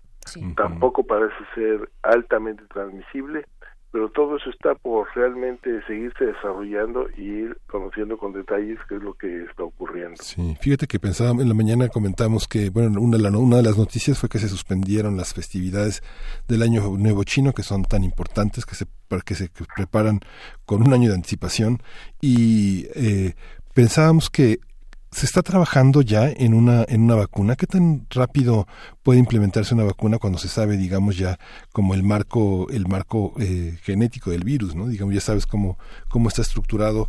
Hay una previsibilidad de poner una vacuna que pueda A este, ver, entiendo que eh, son tres preguntas. Sí, son tres El año preguntas. nuevo. Sí. Este, eh, efectivamente es toda una situación de un reto en términos epidemiológicos porque la concentración de gente que ocurre es eh, inmensa y esto podría desde luego potenciar la transmisión. Son grandes masas de gente que están en íntimo contacto entonces eh, esto representa un riesgo, lo tendrán que medir bien las autoridades chinas, no sé qué tanta capacidad haya para realmente suspender a estas alturas una ceremonia de este tipo, pero bueno, básicamente habrá que estar pendientes de cómo suceden las cosas y desde luego tendrán las autoridades que dar las recomendaciones pertinentes en cuanto a medidas que eh, mitiguen la transmisión. Por lo que toca a la posibilidad de desarrollar una vacuna, pues entendiendo que ya se identificó el virus y que se conocen bien los coronavirus, desde luego eh, la posibilidad de desarrollar una vacuna existe, no está cercana, de hecho eh, no hay vacunas para otros coronavirus, o por lo menos no son de muy alta eficiencia, entonces seguramente la habrá, en este momento no es eh, cercana la posibilidad de que esto pudiera representar una ayuda para contender con la actual situación epidemiológica. esta parte, bueno, Sí, eh, creo que es- Sí, ah, ah, ok, ok. sí, esta, esta, esta parte de las vacunas, no hay vacunas para un coronavirus todavía, digamos que son, son organismos eh, altamente mutantes, digamos que si uno tiene una, una travesía eh, de- desde China hasta el otro continente, eh, es posible que un- una, una persona enferma en el proceso de su tratamiento, de su enfermedad o de su muerte, el virus mute. Sí, claro, la, la- el tiempo de reproducción de las generaciones de virus es eh, muy alto. Este, continuamente está ocurriendo esto, entonces este, sí podría ocurrir. Eh, en este momento no hay ninguna evidencia de que esté mutando, apenas está conociendo realmente su perfil como para aventurar que está mutando. Aparentemente había alguna noticia de que las autoridades lo sospechaban, pero yo entendería que es más bien ir reconociendo el perfil eh, de características del virus, lo que estamos eh, observando ahorita. Sí, doctor Samuel Ponce de León, ¿cuánto tiempo pasa? Eh, hablando del, del, del caso que ya fue negado, ya, ya se dijo que para el caso de México, este en Tamaulipas, pues no era tal, no es un caso de este tipo de coronavirus, ya lo desmintieron las autoridades, o bueno, ya dieron la información, pero pasó un tiempo, pasó un tiempo que tuvimos que esperar, que estuvimos a la expectativa eh, sobre los resultados de los distintos estudios que se aplican para saber eh, de qué se trata este caso. ¿Cuánto tiempo tiene que pasar para tener un diagnóstico para, e- en el caso de este nuevo coronavirus? Bueno, en este caso realmente eh, dependemos de que haya el envío del material para poder implementar las pruebas de diagnóstico. Eh, una vez contando con ese se comprueba si es o no la, la infección, pero dependemos de que exista eh, la prueba para hacerlo.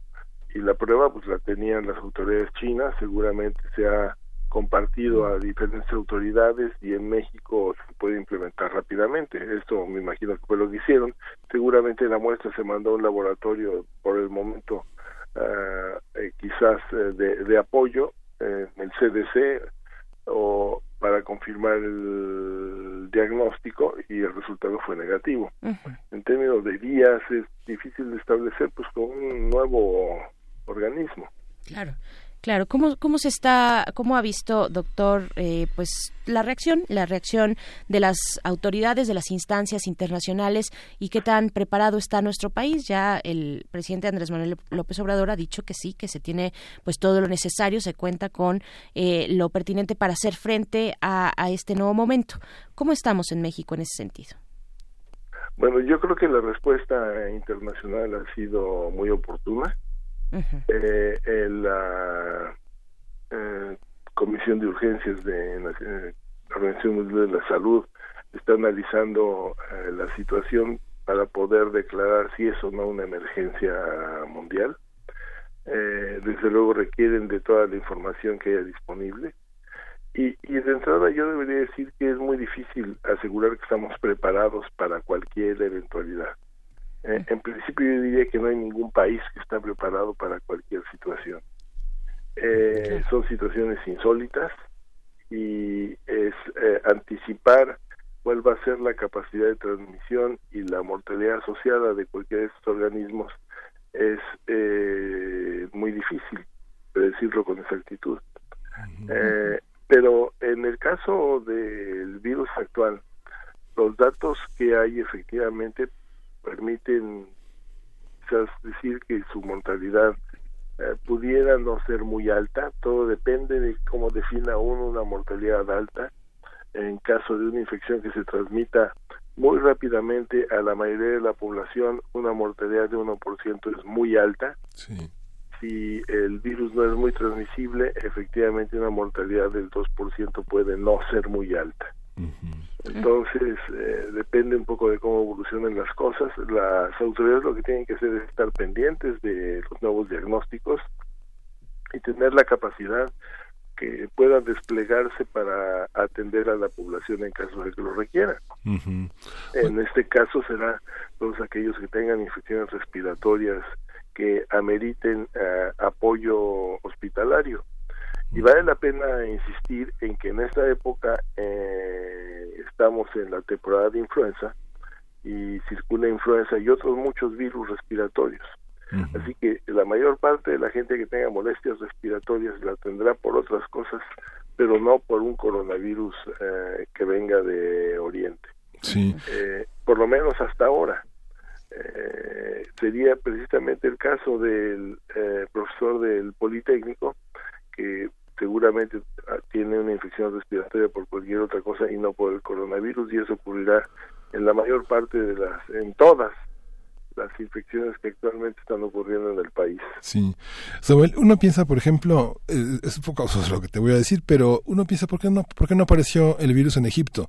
Hay un, ¿por qué esta fuente de animales vivos? Hay un tratamiento inadecuado de la, de los animales, esta explotación inmoderada de los pollos, de las vacas, de muchos animales de crianza por obtener más kilos, más producto, no, no hace susceptibles a los animales de, de nuevas invasiones, de nuevos virus que se transmiten de esta manera? ¿O ¿Qué pasa ahí? Eh? Bueno, desde luego yo no podría asegurar exactamente qué es lo que pasa. Eh, no es el único sitio, porque como que comentábamos, ya tuvimos una epidemia hace 10 años en el Medio Oriente, del síndrome del coronavirus eh, de Medio Oriente. Eh, y depende básicamente de cómo interaccionan las poblaciones de los que son los reservorios de estos virus. Eh, en este caso pudieran ser murciélagos, algún otro animal que finalmente llega a contacto con los humanos y se establece la cadena de transmisión. Eh, ¿De qué depende? Sí depende un, mm, significativamente de la densidad de la población, tanto humana y también de animales, de cómo se mantienen en su estado de conservación. Eh, en este eh, caso es importante decir que los animales se mantienen vivos en muchos de los mercados y eso permitiría que pues como reservorio mantenga su capacidad de transmitir eh, la infección. Y como en el caso de, de influenza también depende de efectivamente las concentraciones de, de los animales en diferentes sitios. Depende también de cómo se van desplazando los diferentes eh, vectores como consecuencia de la expansión de las áreas eh, de vivienda humanas entonces son muchos los factores que interactúan para determinar que de repente surja otra infección porque ocurre en China ha ocurrido en otros lugares desde luego ciertamente hay una repetición en estos casos el virus seguramente circula en una población de animales eh, que predominan en esas regiones. Ujú. Eh, por último, doctor Samuel Ponce de León, nuestras eh, autoridades, bueno, y sobre todo más bien el personal médico, las instituciones de salud en este país ya están para este punto al día de hoy, eh, digamos, con todos los protocolos y todas las, las alertas, toda la precaución indispensable para hacer frente a este momento. Pues entiendo que sí, eh, yo realmente no sería la persona quien tiene que responder si están todos listos.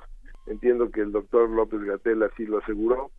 Yo insistiría nada más en que el personal de salud, todas las instituciones de atención médica, tendrán que reforzar, como siempre, sus eh, protocolos de eh, que evitan la transmisión de infecciones.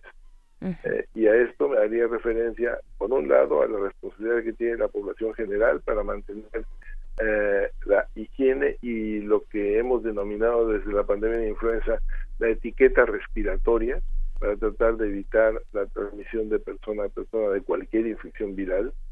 Y en el ámbito de las instituciones de salud, establecer y reforzar los protocolos para prevenir las infecciones asociadas a la atención en salud es fundamental para que cualquier transmisión eh, eh, se mantenga. Claro, solo recordar ya, ahora sí, por último, recordar cuáles son esas medidas que como población general debemos tener. Tenemos, tuvimos con la H1N1, pues todo un despliegue de protocolos importantes, ¿no? En, en aquel momento. ¿Qué tendríamos que hacer para, no solamente para este coronavirus, sino también para la influenza que está en esta época del año? Bueno, eh, en general para influenza, desde luego, una de las medidas es vacunarse. Las medidas de etiqueta respiratoria es eh, mantener una higiene extrema de las manos, lavárselas frecuentemente con agua y jabón, eh, desinfectarlas con algún gel de alcohol o clorexidina, evitar los contactos innecesarios. Si alguna gente tiene síntomas respiratorios, desde luego no evitar saludar a sus compañeros de trabajo, familiares, y si es posible que se mantenga en su casa mientras tenga síntomas respiratorios. Este, son realmente muy elementales y se centran eh, básicamente en una práctica higiénica ciertamente elemental. Que debemos tener durante pues todo toda la época del año no también eh, como parte de la higiene por estas cuestiones y por otros eh, eh, pues eh, organismos que puedan estar por ahí no también. Bueno pues doctor Samuel Ponce León eh, le agradecemos mucho esta conversación. Eh, una vez más estuvimos eh, desde el martes de la semana pasada conversando con usted y agradecemos esta este acercamiento de nuevo a la emergencia a la emergencia de salud en la que estaremos pendientes. Muchísimas gracias. No, con mucho gusto y claro, ya contrastando las dos participaciones, estamos viendo cómo esto evoluciona rápidamente.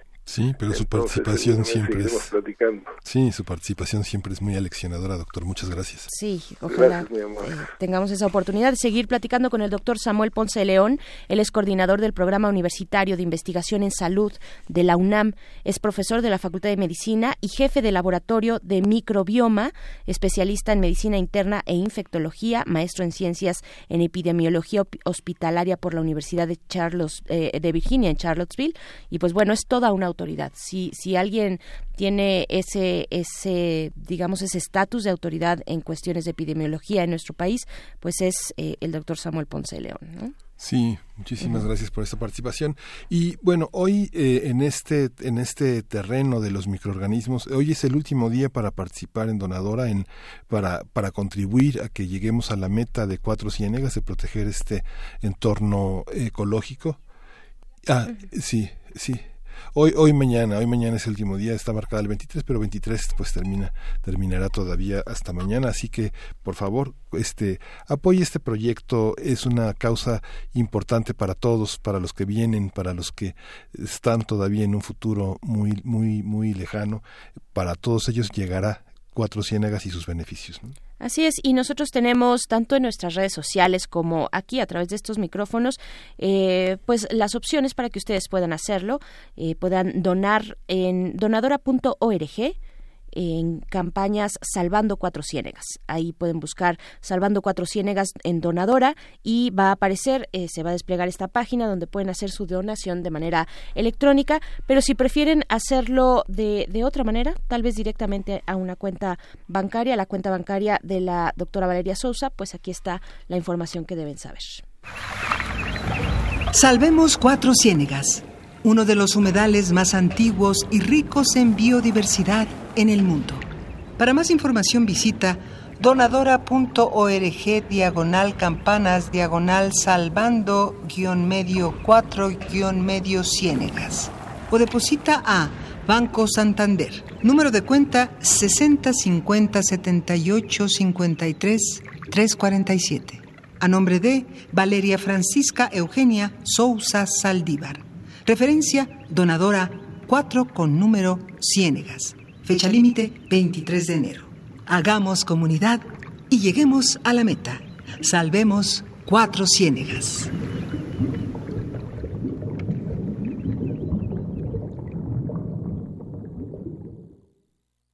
Bien, pues ya escuchamos este esfuerzo que vamos acompañando desde estos micrófonos universitarios, con todos ustedes haciéndoles la invitación a hacer comunidad de esta manera. Se hace comunidad de distintas formas, de manera cotidiana, conversando, por supuesto, pero también ahora sumando y cerrando filas, sumando esfuerzos y cerrando filas en torno a esta convocatoria que lanza la doctora Valeria Sousa para salvar cuatro ciénegas eh, allá en Coahuila.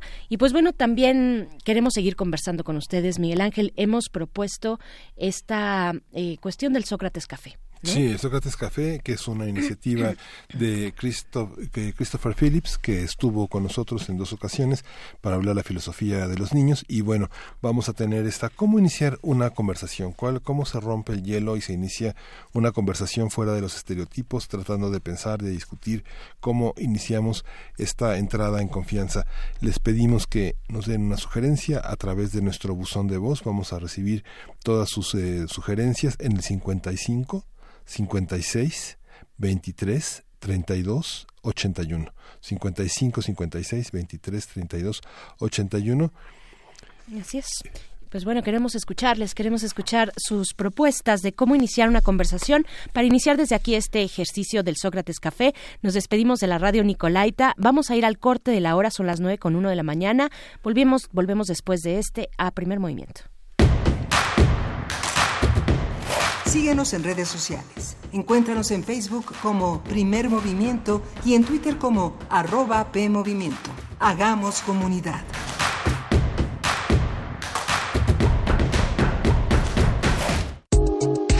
La psicología observa al ser humano, sus escenarios y comprende su diversidad.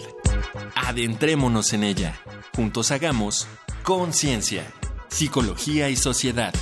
Cuarta temporada. Un programa de análisis y reflexión con Berenice Camacho y los doctores Mariana Gutiérrez Lara, Jorge Álvarez Martínez y Laura Ramos Langurén. Todos los lunes a las 18 horas por el 96.1 de FM y su retransmisión los jueves a las 16 horas por el 860 de AM. O si lo prefieres, escucha el podcast en radiopodcast.unam.mx. Radio UNAM, Experiencia Sonora. ¿Quiénes hacen la ciencia? ¿Cómo se suma la ciencia a las soluciones de los problemas iberoamericanos? Científicos, investigadores y académicos de Iberoamérica hablan de los avances en ciencia, tecnología e innovación que inciden en nuestra vida. La ciencia que somos. Iberoamérica al aire.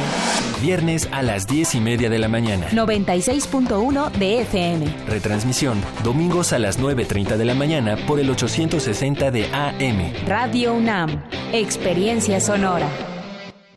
Cuando alguien ataca a una mujer electa por la ciudadanía, ataca la opinión de quienes la eligieron. Cuando alguien amenaza a una candidata, amenaza la libertad. Cuando alguien impide que una mujer participe en las decisiones importantes, discrimina a todas las voces que representa. La democracia se ve afectada por la violencia política contra las mujeres en razón de género. Conoce el protocolo para prevenirla y sancionarla en INE.mx. Porque en nuestra democracia contamos todas, contamos todos. INE. En la Secretaría de Marina te ofrecemos la oportunidad de prepararte en la Universidad Naval. Estudia una carrera de nivel licenciatura o técnico profesional en los establecimientos educativos navales ubicados a lo largo del país. En nuestros centros de educación podrás obtener una formación científica y tecnológica. Al inscribirte, recibirás más que educación integral de calidad, un proyecto de vida. Visita el sitio www.gov.mx diagonal Universidad Naval y conoce las opciones que tenemos para ti. Secretaría de Marina. Gobierno de México.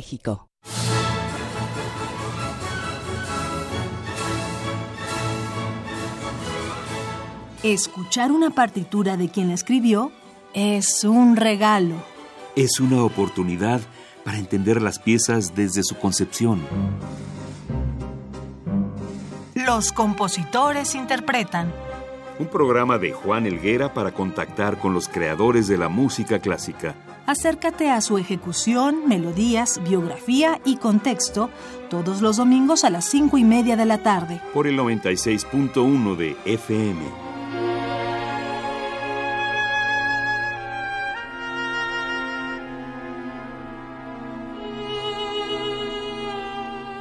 Radio UNAM. Experiencia sonora.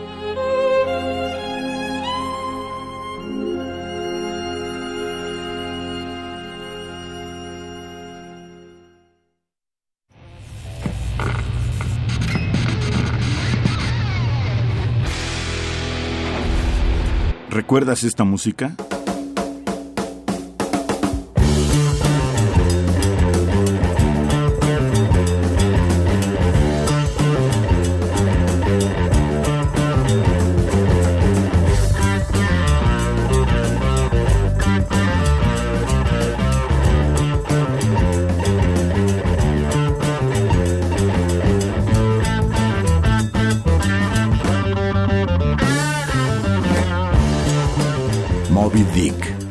Zeppelin, 1969.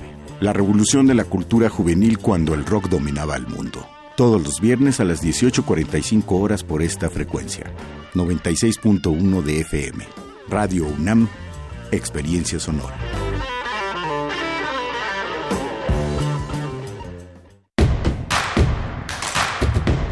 Encuentra la música de primer movimiento día a día en el Spotify de Radio UNAM y agréganos a tus favoritos.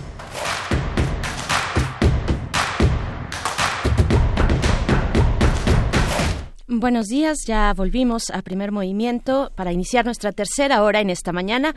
Ya es jueves, es jueves 23 de enero, son las nueve con seis minutos y estamos en la cabina dándoles eh, los buenos días a quienes se suman a esta conversación, a esta transmisión.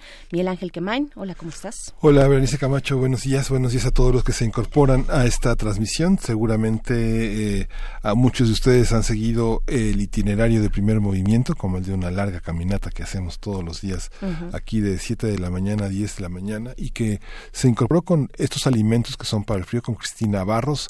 Continuamos con una lectura muy interesante de las manifestaciones de la opinión pública en torno a la cesa- al, cese de la Inquisición en México y Berenice Camacho señalaba que bueno y, y- Francis- Francisco Balades que terminó la Inquisición pero no terminó la tortura, no terminó todo este mundo eh, punitivo, inquisitorial y de delación que pues seguimos padeciendo entre nosotros y hemos tenido un programa pues muy interesante, Berenice. Así es, también en nuestra segunda hora estuvimos eh, pues llevándoles a ustedes esta conversación con Jacobo Dayan, que se encuentra precisamente ya en el punto de reunión para iniciar esta caminata por la paz que está eh, que fue convocada por Javier Sicilia, también por eh, las personas del- de la familia Levarón, eh, pues bueno, con, rumbo a la Ciudad de México, la, cita era a las nueve de la mañana, salía a las nueve de la mañana, así es que en estos momentos pues ya está, ya está iniciando, ya está avanzando desde allá, desde Cuernavaca, en la Glorieta de la Paloma, y también tuvimos después en nuestra nota internacional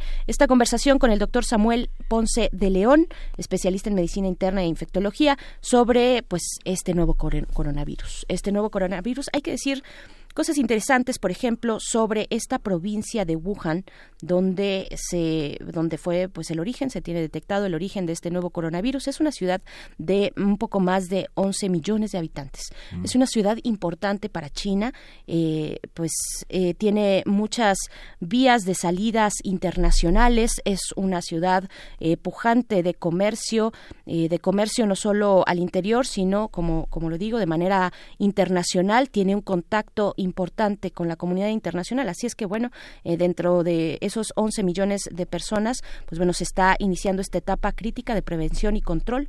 Así lo dicen las autoridades de Wuhan. Y pues bueno, estaremos muy atentos a lo que vaya arrojando la información, eh, pues cómo va comportándose esta nueva cepa de coronavirus.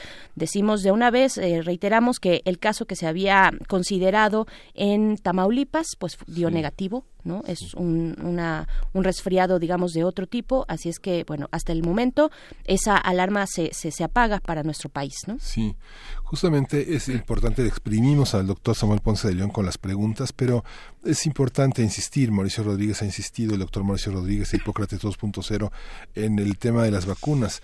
Ayer la- las percepciones que puede tener uno pues son muy, muy reducidas, pero ayer escuchaba a un par de padres de familia diciendo que su pediatra les había dicho que no, no se preocuparan por la influenza, que no se vacunaran si no querían. Creo que vale la pena, vale la pena vacunarse, es un esfuerzo institucional, es un esfuerzo personal, familiar, no, no lo deje suelto. Hay una epidemiología de la influenza importante entre nosotros, en épocas de frío se incrementa y bueno, no hay que dejar de protegerse a personas mayores, a personas mayores de 50 años son susceptibles, los niños son susceptibles también y bueno, hay que prevenirnos todos. Eh, en lugares donde es insuficiente la prevención, pues se le da prioridad a estas dos poblaciones mayores de 50 niños eh, hasta la hasta los adolescentes pero tenemos esta oportunidad en México de vacunarnos todos así que no no lo echen en saco roto esta esta prevención Así es, es importante. Importante también mantenernos informados, informadas nosotros desde aquí, desde Primer Movimiento, desde el día martes de la semana pasada, cuando apenas salían, veníamos saliendo de eh, pues el descanso de fin de año eh, y, y- empezaban a salir algunas pocas notas sobre al respecto de este coronavirus, pues estuvimos ahí pendientes precisamente con el doctor Samuel Ponce León desde inicios de la semana pasada y agradecemos mucho su escucha, agradecemos también sus comentarios. Fíjate que en el tema de la caminata por la paz que está ahorita ya eh, pues iniciando, nos dice refrancito, las estructuras de gobierno, instituciones que están intactas con vicios y problemas problemáticas heredadas que son de lento cambio. Eh, este bueno dice hay que seguir presionando pero Sicilia tiene también eh, también debe cuidar con quién se junta dice refrancito. Eso afecta a su a su objetivo. Las hijas las hijas de la MX ahí invitando, ahí convocando también. Bueno, pues sí, eh, un poco de lo que hablabas, Miguel Ángel, de las decisiones que ha tomado un personaje, un liderazgo también eh, en esta cuestión, en la exigencia de la paz, un liderazgo como el de Javier Sicilia y las decisiones que ha ido tomando, decía Jacobo Dayan, bueno, pues es que con alguien hay que negociar y con ese alguien, pues es el poder, es el Estado.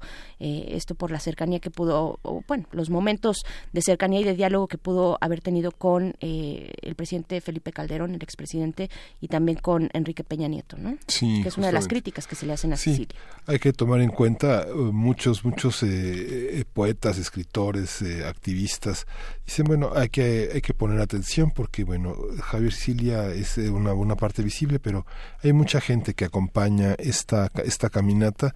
No hay que menospreciar hay que considerar los liderazgos pero también todo el escenario que está atrás todo es una labor de equipo es una labor de consenso, vale la pena que nos escuchemos sin prejuicios, de una manera abierta y de una manera este, empática a todos estos esfuerzos por la violencia. No hay esfuerzo contra la violencia que no valga la pena considerar. Así es. Bueno, ya por último, los últimos comentarios para pasar a lo siguiente, que es la poesía necesaria. Dice Magno- Magnolia Hernández también en este tema, la violencia en el país parece obedecer a un plan para ir deshabilitando y controlando ciertas zonas, y al parecer no es una cuestión solo nacional. Propongo una caminata por la paz que llegue a Washington. Pues eso es lo que hacen Sí. eh, muchas las personas migrantes, por ejemplo, la caravana de madres que eh, centroamericanas, ellas llegan hacia allá, ellas eh, tienen ese objetivo.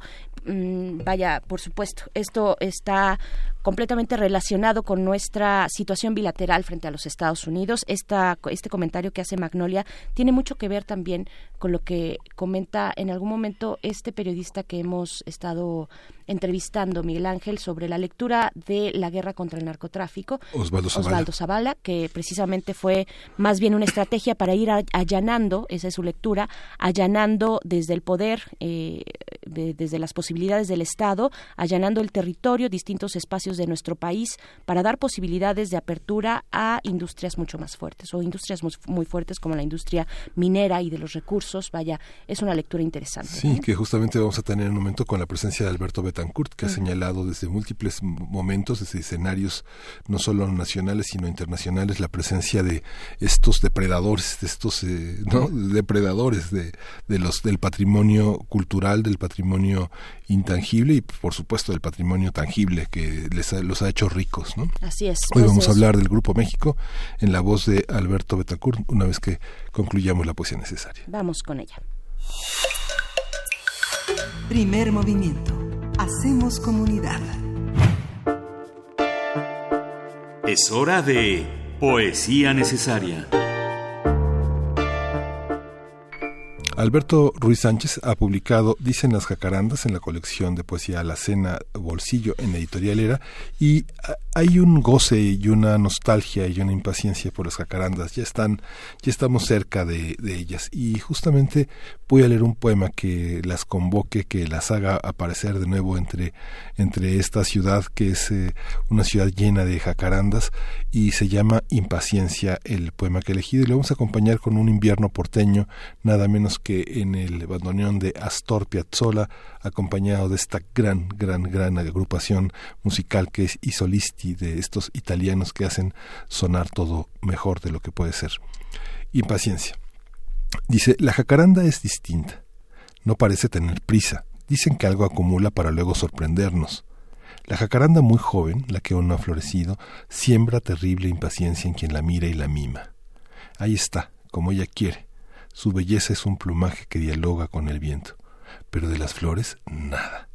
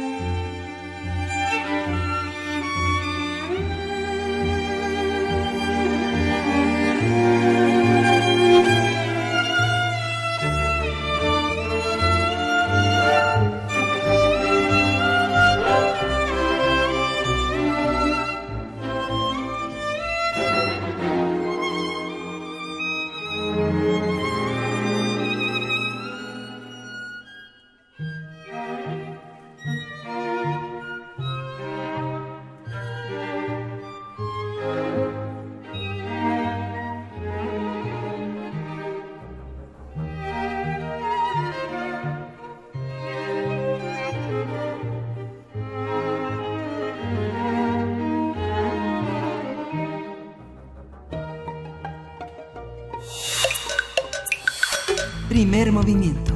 Hacemos comunidad. La mesa del día. Damos la bienvenida al doctor Alberto Betancourt, es doctor en Historia, coordinador del Observatorio del G20 de la Facultad de Filosofía y Letras y encargado de esta sección de los mundos posibles, que son la mesa de los jueves, para hablarnos hoy de ganancia y avaricia empresarial, el poder público frente al Grupo México, nada más y nada menos. Doctor Betancourt, ¿cómo estás? ¿Qué tal, Berenice, Miguel Ángel, amigos del auditorio? Muy buenos días. Pues sí, quisiera yo hablar sobre este este tema que podríamos llamar la intención de contrarrestar la avaricia, lo que desde mi punto de vista constituye una nueva actitud del poder público federal ante el Grupo México. Yo siento que el periodismo comparte con la poesía su vocación de hacer magia con las palabras, su intento de transformar la realidad estética u ontológicamente mediante conjuros y eso me ha impulsado a hacer un balance de lo que considero aciertos éticos, por un lado, resplandores éticos, destellos de, de aciertos de ética política e inmoralidades del gobierno encabezado por Andrés Manuel López Obrador. Así que en otros programas lo que habíamos hecho era hablar de partes positivas y partes negativas, eh, desde mi punto de vista personal, de la administración eh, del presidente Andrés Manuel y ahora lo que vamos a hacer es separarlo en dos programas. En este programa quisiera hablar de algo que me parece un gran acierto por parte del gobierno, la intención de contener a estas grandes transnacionales que están depredando el territorio. Y en el próximo programa quisiera hablar de algo que me parece una inmoralidad, que es haber construido el muro de Trump en la frontera sur de México y utilizar a la Guardia Nacional para construirlo. Entonces, pues el día de hoy quisiera hablar de este tema el Grupo México eh, fue responsable de que el día 6 de agosto de 2014 la mina Buenavista del Cobre, mejor conocida como Cananea, derramó sobre los ríos Bacanuchi y Sonora 40 millones de litros de lixiviados de cobre. El entonces secretario de Medio Ambiente, Juan José Guerra Abud, lo consideró como el peor desastre ambiental en la industria minera mexicana. Eh, de acuerdo a la doctora Diana Luque y al doctor Arthur de Morphy, junto con otros autores que integraron el libro Río Sonora, el derrame de la mina Buenavista del Cobre, que por cierto está disponible en red, en la página de la Red sobre Patrimonio Biocultural de CONACIT, que fue la institución editora de este texto, mm. ellos señalan que Cananea es la mina de cobre a cielo abierto más grande de México y la tercera más grande del mundo. Tras el derrame, las autoridades cerraron todos los pozos ubicados a 500 metros de cada lado del río. En función de la ley de responsabilidad ambiental, a la mina se le aplicó una multa de dos mil millones de pesos que dieron lugar a la creación del fideicomiso del río Sonora destinado a remediar el impacto ambiental indemnizar a los afectados, 22 mil personas directamente afectadas por este accidente industrial, construir una red hídrica segura y reactivar la economía local. Para sorpresa del mundo, a solo tres meses del desastre se levantó la emergencia ambiental. Entiendo que la, que la institución que lo hizo fue la Semarnat, de esa administración, el primer secretario de Enrique Peña Nieto, que tuvo dos secretarios de Medio Ambiente, cuando únicamente se habían ejercido 1.200 millones de pesos de los 2.000 que la sentencia judicial había estipulado como el monto que era necesario ejercer para revertir los daños ambientales en la cuenca del río Sonora. la revista Desinformémonos, que juega un papel tan importante desde mi punto de vista hoy por su perspectiva crítica, recogió el testimonio de Panchita Siqueiros, habitante de la, ribera, de la ribera del río Sonora, quien se pregunta, ¿qué sustancias habrá en nuestro cuerpo? No lo sabemos. Merecemos saberlo. Eh, según esta nota, la mina representa despojo del agua, contaminación de suelos, agua y aire y afectación a la salud comunitaria. Es importante señalar que el Grupo México es una empresa emblemática del neoliberalismo, Berenice Miguel Ángel, Eh, la empresa dio un salto cualitativo cuando adquirió a precio de ganga la mina de Cananea. Germán Larrea, su propietario y hijo del fundador, se convirtió en el tercer hombre más rico de México, con un puesto importante en la lista de Forbes. A mí me tocó verlo el día de los, del informe de los primeros 100 días de gobierno del presidente Andrés Manuel. Asistí como periodista al evento y ahí me tocó ver a Germán Larrea pasando, paseándose por el Palacio Nacional, un tanto solitario, por cierto, eso me llamó la atención. Eh, yo lo vi después de que terminó el evento, andaba solo paseándose por los pasillos y después ya lo abordó un colega periodista. Grupo México es la empresa, es la tercera empresa más grande de México, tiene tres divisiones, minería, infraestructura y transportes, es una transnacional con presencia global, realiza actividades en Estados Unidos, en Argentina, en Perú, en Chile, en Ecuador, en España y en algunos otros países de Asia y Europa. Cotiza en la Bolsa de Valores desde 1966 y algo que sorprende mucho por el historial de la empresa es que recibió eh, por quinto año consecutivo el año pasado el índice IPC sustentable de la Bolsa de Valores, una etiquetita que le pone la Bolsa de Valores a ciertas empresas para indicar que son protectoras del medio ambiente, que son responsables, una cosa realmente sorprendente y eso desde luego aumenta el valor de sus acciones en ese en, esa especie de gran digamos casino. Según la página oficial de la empresa, vendió 10.495 millones de dólares. Eh, y bueno, pues obtuvo ganancias realmente fabulosas de casi de 4.892 millones de pesos, casi de dólares, perdón. 4.892 millones de dólares, es decir, casi 100 mil millones de pesos. Pese a sus enormes ganancias, ha realizado actos de codicia, de depredación ambiental y menosprecio a sus trabajadores, como ha quedado de manifiesto, según lo expresa un comunicado firmado por cerca de 40 organizaciones. Eh, como ha quedado de manifiesto, señala este manifiesto, eh, a través del accidente ocurrido en la mina Pasta de Conchos el 19 de febrero de 2016. De 2006, Pasta de Conchos, ¿no? De 2006, perdón, sí, en el que perdieron la vida 65 mineros del turno nocturno, eh, en el derrame de sustancias peligrosas en los ríos Bacanuchi y Sonora del que estamos hablando, y en el derrame de ácido sulfúrico en el mar de Cortés, ocurrido el 9 de julio de 2019 en la terminal marítima de Grupo México que derramó 3.000 litros de ácido sulfúrico en el mar de Cortés.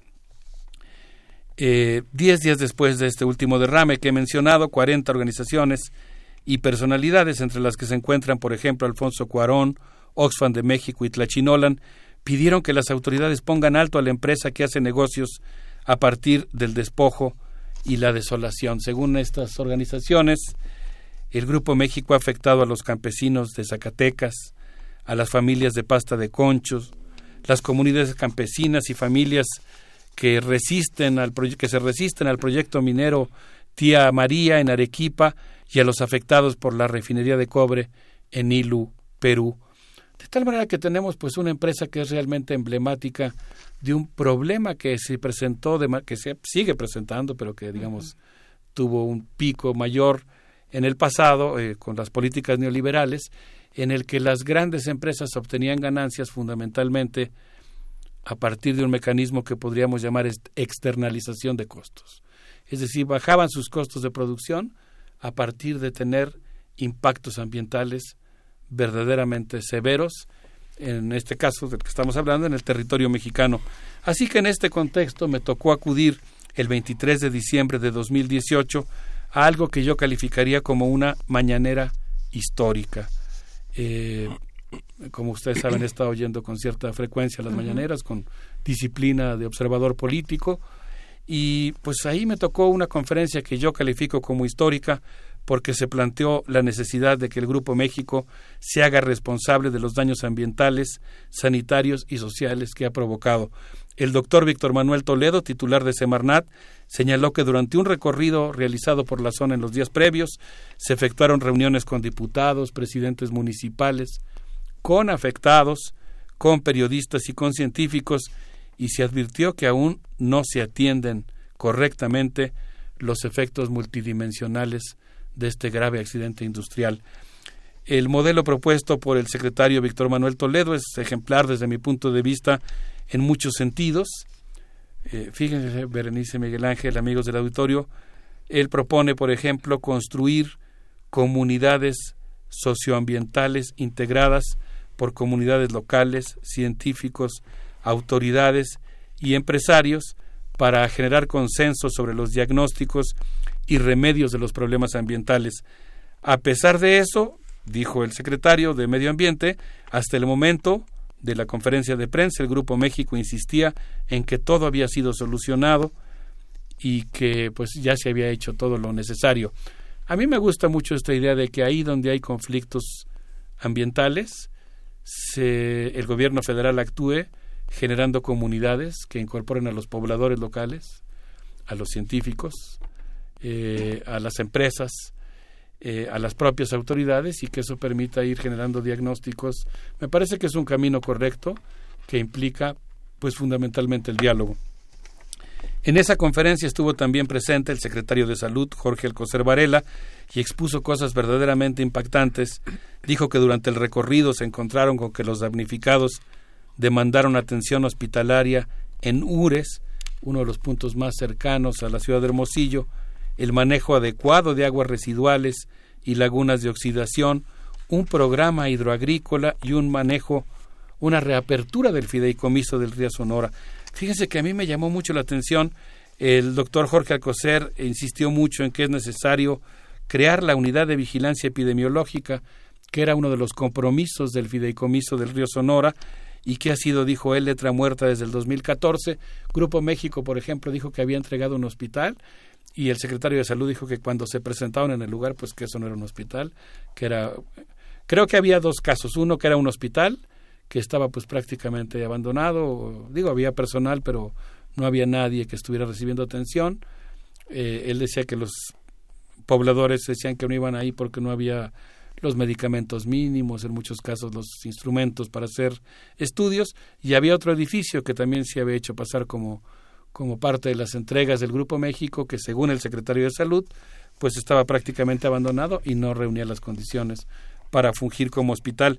Él dijo algo que me preocupó mucho, eh, afirmó que es necesario establecer una vigilancia real sobre la presencia de cromo, zinc, hierro, carmio, aluminio, plomo y manganeso, todos ellos indicados por instancias sanitarias mundiales como dañinos a la salud y que eh, presume se encuentran presentes en la zona. Eh, entonces, bueno, pues a mí me pareció muy importante este intento del gobierno federal por tratar de acotar eh, a las empresas multinacionales, en este caso una transnacional mexicana, que pues han obtenido sus ganancias en buena medida a partir de este tipo de prácticas depredadoras de medio ambiente. Él decía, y bueno, hicimos una cuenta de lo que se necesita, cuatro cirujanos, seis anestesiólogos, cuatro ginecólogos, no hay ninguno en las instalaciones sanitarias que nosotros visitamos y para eso se requieren más o menos siete millones de pesos. Entonces, pues me parece que ante, la no ante el no ejercicio de casi 800 millones de pesos, lo que está planteando aquí el secretario de Salud es, podríamos decir, creo que es un término minero, una bicoca, eh, lo que se requiere, y pues eh, me parece que pues eh, sí habla de una cierta actitud de codicia por parte del Grupo México estar escatimando los recursos necesarios para cumplir con tareas sanitarias mínimas. Así es. Bueno, es muy interesante eh, mm, varios puntos aquí. Primero, eh, la mención que haces, eh, Alberto Betancourt, sobre organizaciones como Tlachinolan, que si ustedes eh, sería sería bueno si no lo han hecho que se metan a su página porque ahí tienen un conteo de los distintos casos importantes de, de comunidades que han sido digamos amenazadas por la industria de la de la extracción minera eh, donde eh, vaya hay cuestiones de desplazamiento de territorio eh, el, tema de los manejos de residuos por ejemplo no eso lo pueden encontrar ahí en Tlachinolan en su en su página. Y también men- mencionabas a Oxfam a Oxfam México que anualmente entregan un informe y precisamente la semana pasada o esta semana no recuerdo en estos días entregaron entregaron el informe anual de la desigualdad en el mundo y para el caso de Oxfam México, pues dieron también su resumen para México, ¿no? Para nuestro país, en el que señalan pues cifras terribles, ¿no? Terribles eh, que tienen que ver con una cuestión estructural de, de, de, de cómo se distribuye la riqueza en el mundo y ellos dicen, ellas, porque la mayoría son mujeres en Oxfam México, que los 22 hombres más ricos del mundo, los 22 hombres más ricos del mundo, poseen más riqueza que todas las mujeres de África. Ese es el nivel. Ese es- esa es, digamos, la comparación que podemos hacer con esas extravagancias, ¿no? Con esta avaricia de la cual nos hablas hoy en, eh, en la cuestión, el caso de Grupo México, ¿no? Sí, qué importante es, ¿no? Que realmente se pongan reglas y se evite esta depredación ambiental que se practica sistemáticamente. Y en ese sentido yo considero que es un acierto el hecho que el gobierno federal esté promoviendo el diálogo, la generación de consensos, escuchando la voz de las comunidades locales. Eh, no digo que sea perfecta la manera en que ha actuado, pero creo que es un, eh, digamos, se avanza en el sentido correcto y por eso digo yo que esa conferencia mañanera, que forma parte de toda una política que está siguiendo la nueva administración, eh, creo yo que podemos calificarla como histórica y pues esperemos que tenga éxito. ¿no? Pero la minería, Alberto, está protegida constitucionalmente. Es un delito este federal impedir la labor de los mineros, ¿no? Es algo que ha- la- le ha permitido al Grupo México funcionar con la impunidad que, que lo caracteriza, ¿no? Es una impunidad que se le ha sido dada, ¿no? Así es, por eso creo que es muy importante desmantelarla. En esa misma conferencia de prensa, el presidente Andrés Manuel dijo que en este gobierno no se ha otorgado una sola concesión minera. Eh, yo creo que él tiene pensado, puede ser una contradicción o puede ser parte de una política razonable, habría que analizarlo a fondo, eh, establecer nuevas normas, ser más exigente con la industria minera, pero creo que él le asigna un lugar muy importante en su modelo económico a la industria minera. Este es muy importante que como sociedad sigamos el tema y seamos exigentes. Les propongo que escuchemos algo de música.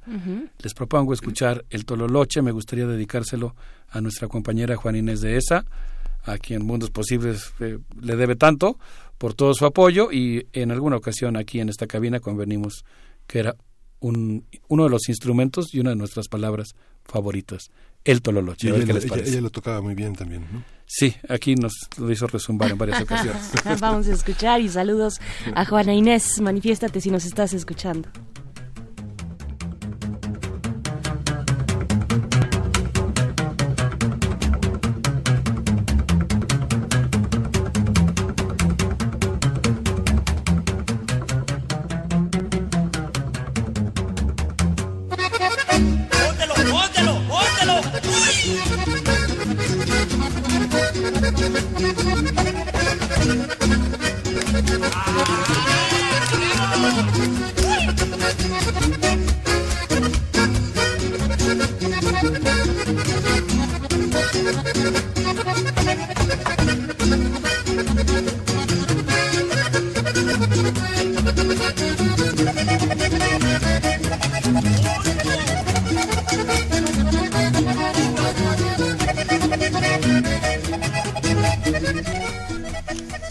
Ya estamos de vuelta. ¿Cómo escucharon este Tololoche?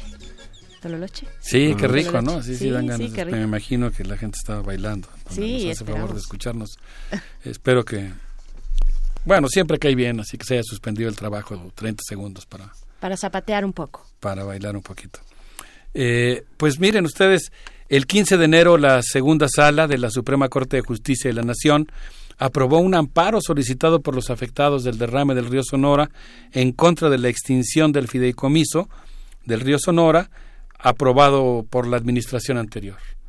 Es decir, como hemos venido recordando, eh, la, el mandato que tenía la empresa Grupo México era ejercer dos mil millones de pesos para revertir los daños que había provocado y cuando había gastado, iba a decir exclusivamente, es una cifra astronómica, de todos Sí. modos, 1.200 millones de pesos, es decir, restaban todavía 800 millones, el entonces secretario de Medio Ambiente cerró el fideicomiso y dio por limpio eh, el territorio. Según pude leer en el texto eh, de la doctora Diana Luque y del doctor Morphy, una de las preocupaciones es que no se hicieron estudios suficientes en relación al fenómeno de la bioacumulación, en qué medida podría haber presencia de dosis de sustancias peligrosas en muy bajas cantidades en una planta, pero que pudiera irse acumulando a partir de las cadenas tróficas eh, y generando un problema que digamos que en una primera vista resultó invisible. Eh, otra de las cuestiones que señalaban es que el enfoque que se que se dio a la remediación fue fundamentalmente, digamos, eh, a partir de las ciencias naturales y eso había impedido que se tomaran en cuenta factores como el estrés que sufrió la población, incluso el tema de salud mental por toda la angustia que generó el hecho de saber que el agua estaba contaminada, que no se podía tomar, que los pozos estaban cerrados, que no había certeza sobre la eh, exactitud de las investigaciones. Eh, bueno, el hecho es que la Suprema Corte de Justicia, su segunda sala, concedió la demanda de amparo solicitada por los afectados ambientales y cuestionó el cierre del fideicomiso del río Sonora. Eh, en este sentido, pues me parece que es interesante cómo pues la Suprema Corte de Justicia le da la razón a los afectados y nos permite eh, pues rescatar esta visión de las riberas donde correteaban los ópatas de la Sonora profunda en ese precioso territorio sonorense que podríamos considerar carne viva de nuestra epidermis, como decía el poeta Abigail Bojorques. Eh, bueno, yo creo que podemos retomar del texto de Diana Luque la idea de que las polémicas científica y política sobre el derrame en los ríos Bacanuchi y el río Sonora deja muchas enseñanzas eh, porque muestra algunas vulnerabilidades del sistema jurídico, de las instituciones, de la sociedad civil, cosas que hay que perfeccionar para poder contener mejor a las empresas multinacionales, pero también nos deja algunas esperanzas. El accidente industrial dejó en claro la falta de protocolos claramente establecidos para los accidentes industriales, las limitaciones de las ciencias duras para dimensionar lo ocurrido en un terreno multidimensional más amplio que incluya no solo la remediación química inmediata, sino también los efectos ambientales, psicológicos, sanitarios, la falta de políticas ambientales con eh, responsabilidades claramente establecidas y la inexistencia de experiencias de, o mejor dicho, la necesidad de potenciar las experiencias de ciencia ciudadana, así como la necesidad de que las instituciones como el CONACID puedan desarrollar instrumentos para intervenir en este tipo de casos. Una de las cosas que ocurrió, según entiendo, ya no tuve oportunidad de profundizar como me hubiera gustado en el tema, es que, por ejemplo, el fideicomiso del río Sonora, en el, del cual forma parte la propia empresa Grupo México, contrató a una serie de científicos, esta información espero verificarla, fue lo que entendí en una lectura rápida del texto que estoy citando, pues eh, eh, como el propio Grupo México contrataba a los científicos, eh, hasta donde entiendo, firmó contratos que impedían que los propios investigadores pudieran difundir los resultados de su investigación. Así que esto pues deja muchas muchas dudas, ¿no? Sí, una, una política de nudos y de eh, mordazas, ¿no? Y, y, no olvidemos tampoco dentro de todo este contexto de los efectos de la presencia de un de, de, de, una empresa de las dimensiones de Grupo México que hacia mediados del año pasado por ahí desde febrero y pero particularmente en mayo del año pasado el presidente Andrés Manuel eh, hizo el anuncio de que regresarían a pasta de conchos porque ahí continúan los cuerpos de los 65 trabajadores eh, de, mineros y dijo que pediría eh, la ayuda internacional para su rescate, para el rescate de los cuerpos. Entonces, ese es un tema que también está ahí abierto, ¿no? Sin duda, ¿no? Rendimos uh -huh. un homenaje a los mineros, a la épica del trabajo y desde luego nos solidarizamos con todas las familias eh, de esta que podríamos considerar una herida abierta en la epidermis mm. de nuestro territorio, del territorio mexicano. Pues yo quisiera cerrar diciendo que me parece que es muy importante restablecer la armonía entre la producción y el cuidado ambiental y que desde mi punto de vista pues la actitud del gobierno federal trata de poner límites a la transnacional mexicanas, a la transnacional mexicana, Grupo México, y eso puede convertirse en un emblema de una nueva relación entre el gobierno, la sociedad y las empresas. Yo creo que el neoliberalismo retorció el sistema económico y las prácticas empresariales y fomentó la codicia, eh, auspició una inmoralidad que ahora está plasmada en nuestros paisajes. Y pues se requiere de una economía moral eh, Por cierto que uso la frase de la economía clásica retomada en el reciente libro del presidente Andrés Manuel, a pesar de que creo que es, eh, no sé, creo que en mm, este término de economía moral que ha utilizado el presidente de la República muestra en cierto sentido las limitaciones del horizonte de su pensamiento liberal, que consiste en creer que basta con erradicar la corrupción como si eso fuera suficiente para terminar con la inmoralidad del sistema capitalista. Creo que en ese sentido eh, quedan ahí plasmadas las limitaciones de un pensamiento que, que piensa que, aunque sería mucho acabar con la corrupción, pienso yo que un régimen sustentado en la explotación del medio ambiente y de los seres humanos, pues eh, de alguna manera se podría decir que es corrupto por naturaleza. En ese sentido, pues bueno, me parece muy importante esta intención de poner límites a la avaricia. Me parece que esa es la mejor manera de insertarnos en la globalización, estableciendo claras reglas ambientales. Y creo que hay que crear comunidades para rescatar los 135 días de México, como ha señalado el poeta chamán sonorense Abigail Bojorges. La poesía sigue siendo la vocación de convertir en sagrado lo cotidiano y en ese sentido nos podemos preguntar cuántas comunidades necesitan recuperar sus ríos, sus pozos, sus árboles y sus tierras. Quizá como dice la escritora sonorense Cristina Rascón Castro, a lo mejor ese saguaro eres tú. Mm. Y Qué en ese sentido, pues creo que vale mucho la pena eh, seguir este intento de acotar eh, las actividades del Grupo México en nuestro país. Otra palabra hermosa, saguaro. ¿no? Saguaro. Otra palabra hermosa. ¿Cómo Eh, no? Gracias, doctor Alberto Betancourt. Nos vamos a despedir con música. Con música del estado de Sonora, de un grupo metalero de Hermosillo que se llama eh, Agónica, con esto que se llama Prepotente y Destructor. Está pesado, espero que lo disfruten. Vámonos. Esto fue Los Mundos Posibles. Nos despedimos de estos con, con metal, metal sonorense.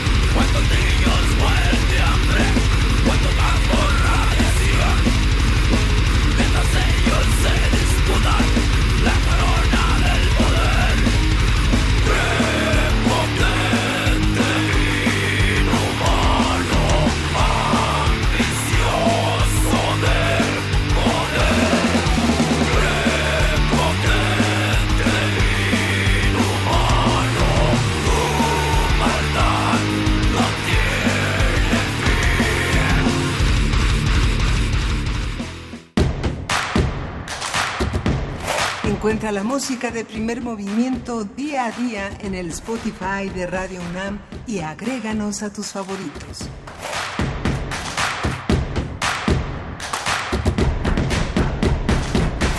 Son las 9.50 de la mañana. Venimos después del metal a seguir haciendo comunidad con ustedes. En esta ocasión nos acompaña en la línea la artista mexicana Fanny Kashmer. Ella es artista plástica dedicada eh, particularmente a la, pir- a la pintura abstracta y nos va a hacer una invitación, una invitación interesante a una exposición eh, que se titula La inmensidad de lo visible. Bienvenida Fanny, buenos días, ¿cómo estás? Ay, buenos días, este, Berenice Miguel Ángel, gracias por invitarme a su espacio. Muy contenta de invitarlos a mi exposición, que es el día de hoy, la inauguración, en esto que es la inmensidad de lo visible, en la Galería Torre del Reloj, en el Parque Lincoln de Polanco. Sí. Eh, ¿En qué consiste esta exposición? ¿Cómo está compuesta? ¿Cuáles son un poco de las obras y las reflexiones que podemos tener en torno a esas obras, ¿no? Lo que nos propones. Claro, esta obra, está esta exposición está conformada por 24 pinturas hechas de, eh, de en mi propio lenguaje abstracto y en esas trato de, que el espectador interactúe un poco en nivel emocional y sensorial en, en relación a lo que tenemos en nuestro entorno. O sea, refle- reflexionar un poco de, sobre la grandeza de la naturaleza, ¿no? Todo aquello que se nos regaló, que no nos cuesta, que el universo nos lo regala y que tenemos que, que cuidar y conservar. ¿Cuáles son los, eh, digamos, las técnicas que podemos encontrar? Si nos vamos a la parte técnica, las técnicas y los soportes de esta exposición. Bueno, a través de mi lenguaje eh, abstracto, ¿no? A, a diferente de- a través de mis diferentes técnicas en las cuales utilizo el temple y eh, el, el óleo, eh, trato de, ¿cómo se llama?, hacer a través de mis trazos, mis gestos y mis colores, hacer visible lo invisible.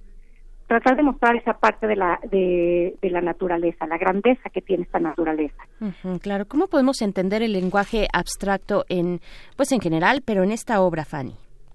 Pues yo creo que es una parte a nivel emocional. Yo creo que diario, o sea, nosotros nos levantamos y, y está la naturaleza y están las cosas y no lo observamos. O sea, oímos a los pájaros y no los observamos. Entonces, vamos por, eh, mecánicamente, más bien estamos conectados con la tecnología y hemos dejado de estar conectados con nosotros mismos. Y, y la, yo creo que para encontrar esta conexión está misma en la naturaleza, porque la naturaleza misma es una obra de arte. Y eso es lo que yo trato a través de lo que yo siento al observar todas estas cosas, mis sentimientos y todos, las trato de pues, plasmar en mi obra. Trato que el espectador a la hora de verlas, ellos mismos traten de su parte emocional, sus sensaciones, se levanten y hagan un cuestionamiento, ¿no? Traten de sentir sobre esto. Sí. Para un pintor hoy en, en México, ¿qué tan complejo es exponer? Tú has expuesto prácticamente en los últimos 20 años tanto exposiciones particulares como exposiciones colectivas. ¿Cómo es ese, cómo es ese diálogo? ¿Cuándo, ¿Cuándo hacer algo colectivo y cuándo hacer algo personal? ¿Trabajas por series? ¿Indagas sobre una paleta, sobre un formato? ¿Cómo ha sido estos últimos 20 años en ese terreno? Bueno, pues es- constantemente pues estoy investigando y, y, eh, haciendo cosas que, que a mí me llaman mucho la atención y, me- y cosas que me hacen reflexionar, que yo quiero colaborar en esa parte. En este caso, que bueno, esta exposición que tengo, que me tardó dos años hacerla, eh, reflexioné, investigué, vi varias cosas que me hacen sentir y tratar de, de, de, de colaborar un poco a través de mi obra de arte, que es la forma en que lo que yo puedo hacer sobre esta sobre esta causa. Eh, pues sí, sí, sí, quisiéramos más apoyos, pero pues la verdad en este caso yo, la verdad agradezco mucho a la, alcal- a la alcaldía de Miguel Hidalgo, encabezada por Víctor Hugo Romo, que abran este tipo de espacios para impulsar la cultura y el arte. Yo creo que es muy importante porque hay muchos lugares, la gente como que piensa siempre, bueno, ¿a dónde voy, no? ¿A dónde puedo ir a, a lugares de entretenimiento? Yo creo que también estos lugares hay estos estas opciones de entretenimiento donde la gente aparte de ir a entretenerse en muchas cosas puede ir ver una obra de arte y llevarse algo no tratar de, de cuestionar qué estoy haciendo yo mismo. Porque eso es una cosa de que todo mundo tiene que colaborar en algo no en qué puedo yo aportar para ayudar es un, asu- un asunto de orden público no en virtud del arte de que la naturaleza depende de la existencia del ser humano Sí, y viceversa. Fanny Karchmer, eh, recuérdanos por favor las coordenadas para poder visitar esta exposición La inmensidad de lo visible eh, que inicia el día de hoy. Cuéntanos, recuérdanos se, por favor. se encuentra en la galería eh, eh, Torre del Reloj, que está dentro del Parque Lincoln, en Polanco, en el poniente de la ciudad. Eh, ahí va a ser la inauguración el- hoy a las 7 de la noche. Ojalá nos puedan acompañar. Esta exposición va a estar hasta el día 3 de febrero. Está abierto al público, totalmente gratuito. Eh, y pues ojalá puedan irnos a acompañar y se lleven un poquito y todos hagamos reflexión de lo que podamos ayudar, cada quien poner su granito de arena, ¿no? Sí. Generalmente las exposiciones públicas a veces siempre se, se- no se habla casi nunca de, de, de- de venta, pero hay una se, es posible desmembrar esta exposición para adquirir una pintura. Bueno, este sí, sí es posible, pero eh, próximamente esta esta exposición eh, la vamos a llevar al consulado de México en Miami y se estaba hablando también de llevarla a Nayarit. Primero se, se llevarán estas obras ahí y luego con mucho gusto después se podrá si alguien quiere adquirir alguna pieza, con mucho gusto. Ajá, es muy interesante que tenemos, nosotros como periodistas tenemos acceso a una información que nos eh, proporcionaron un pequeño catálogo, pero ¿hay posibilidad de publicar catálogos que tengan la, la memoria de esas exposiciones y poderlas seguir viendo juntas aunque ya no estén colgadas? Sí, claro que sí. Muy bien, bueno, pues Fanny Karsmer, eh, ahí está la invitación, la inmensidad de lo, de lo visible que inicia el día de hoy hasta y hasta el jueves 13 de febrero en la Galería Torre del Reloj en Parque Lee, eh, Lincoln en Polanco. Te agradecemos mucho, Fanny. No, muchas gracias a ustedes por la entrevista y gracias por el espacio. Gracias Los a ti. espero. Perfecto, muchas gracias. Y bueno, eh, solamente decir para el tema que veníamos conversando con el doctor Alberto Betancourt, Refrancito nos dice en, en redes, eh, nos hacen una invitación, dice, estimados amigos, amigas y colegas, les invitamos a la sesión del Seminario Permanente de Estudios Chicanos y de Fronteras del INA del jueves 23 de enero, es decir, hoy a las 5 de la tarde. El tema son los movimientos de resistencia contra los megaproyectos del corredor interoceánico del Istmo de Tehuantepec y el tren Maya en la península, península de Yucatán. El expositor es Juan Manuel Sandoval. Así es que bueno, ahí está hecha esa invitación. Gracias, Refran- Refrancito, por compartirla con nosotros. Y bueno, el tema del capitalismo moral que mencionaba el doctor Alberto Betancourt, que yo creo que estaba haciendo más bien una referencia al nuevo libro de Andrés Manuel López Obrador hacia una economía moral. Es eh, por ahí donde está la conversación. Mucho que decir, yo creo que deberíamos hacer un, acercamiento a estos significados, a las posibilidades de estas eh, propuestas. Finalmente ahí está el contexto adverso de desigualdad que deja eh, los saldos pues del capitalismo aplicado de esta manera tan salvaje. Vamos con lo siguiente. Hoy en Radio UNAM,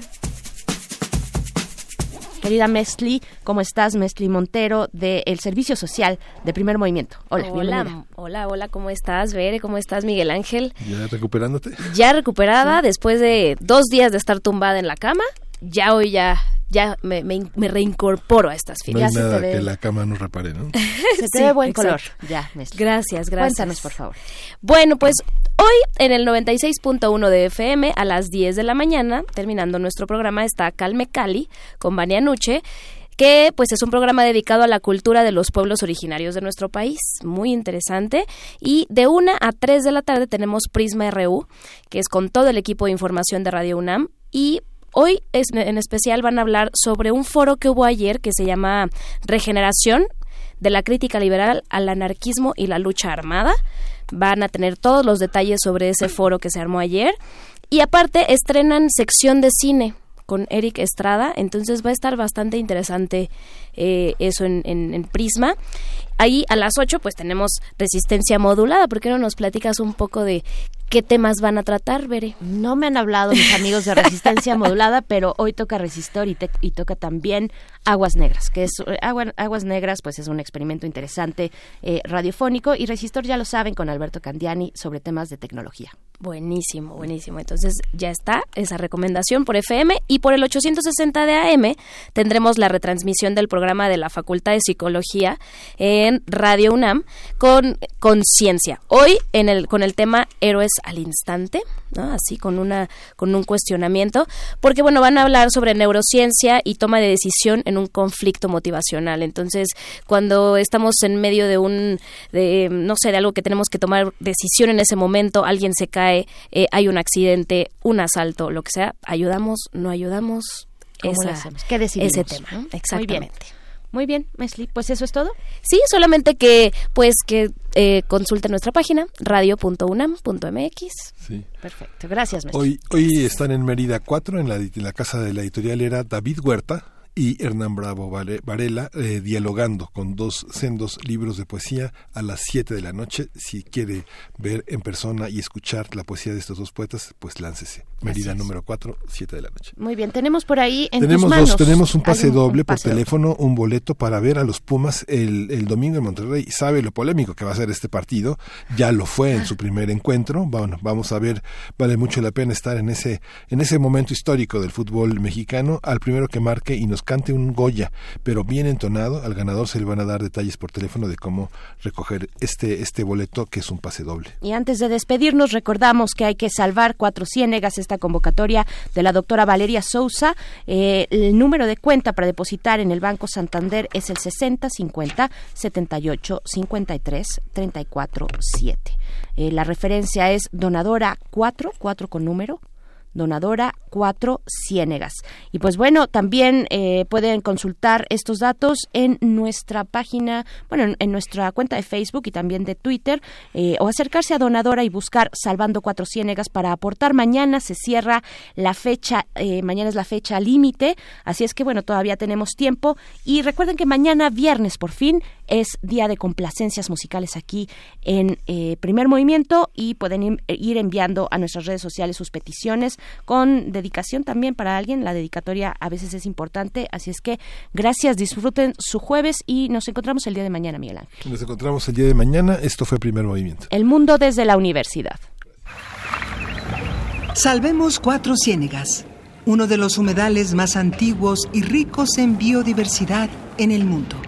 Para más información visita donadora.org diagonal campanas diagonal salvando guion medio 4 guion medio ciénegas o deposita a Banco Santander, número de cuenta 60 50 78 53 347. A nombre de Valeria Francisca Eugenia Sousa Saldívar. Referencia donadora 4 con número Ciénegas. Fecha límite 23 de enero. Hagamos comunidad y lleguemos a la meta. Salvemos cuatro ciénegas. Radio UNAM presentó Primer Movimiento. El mundo desde la universidad.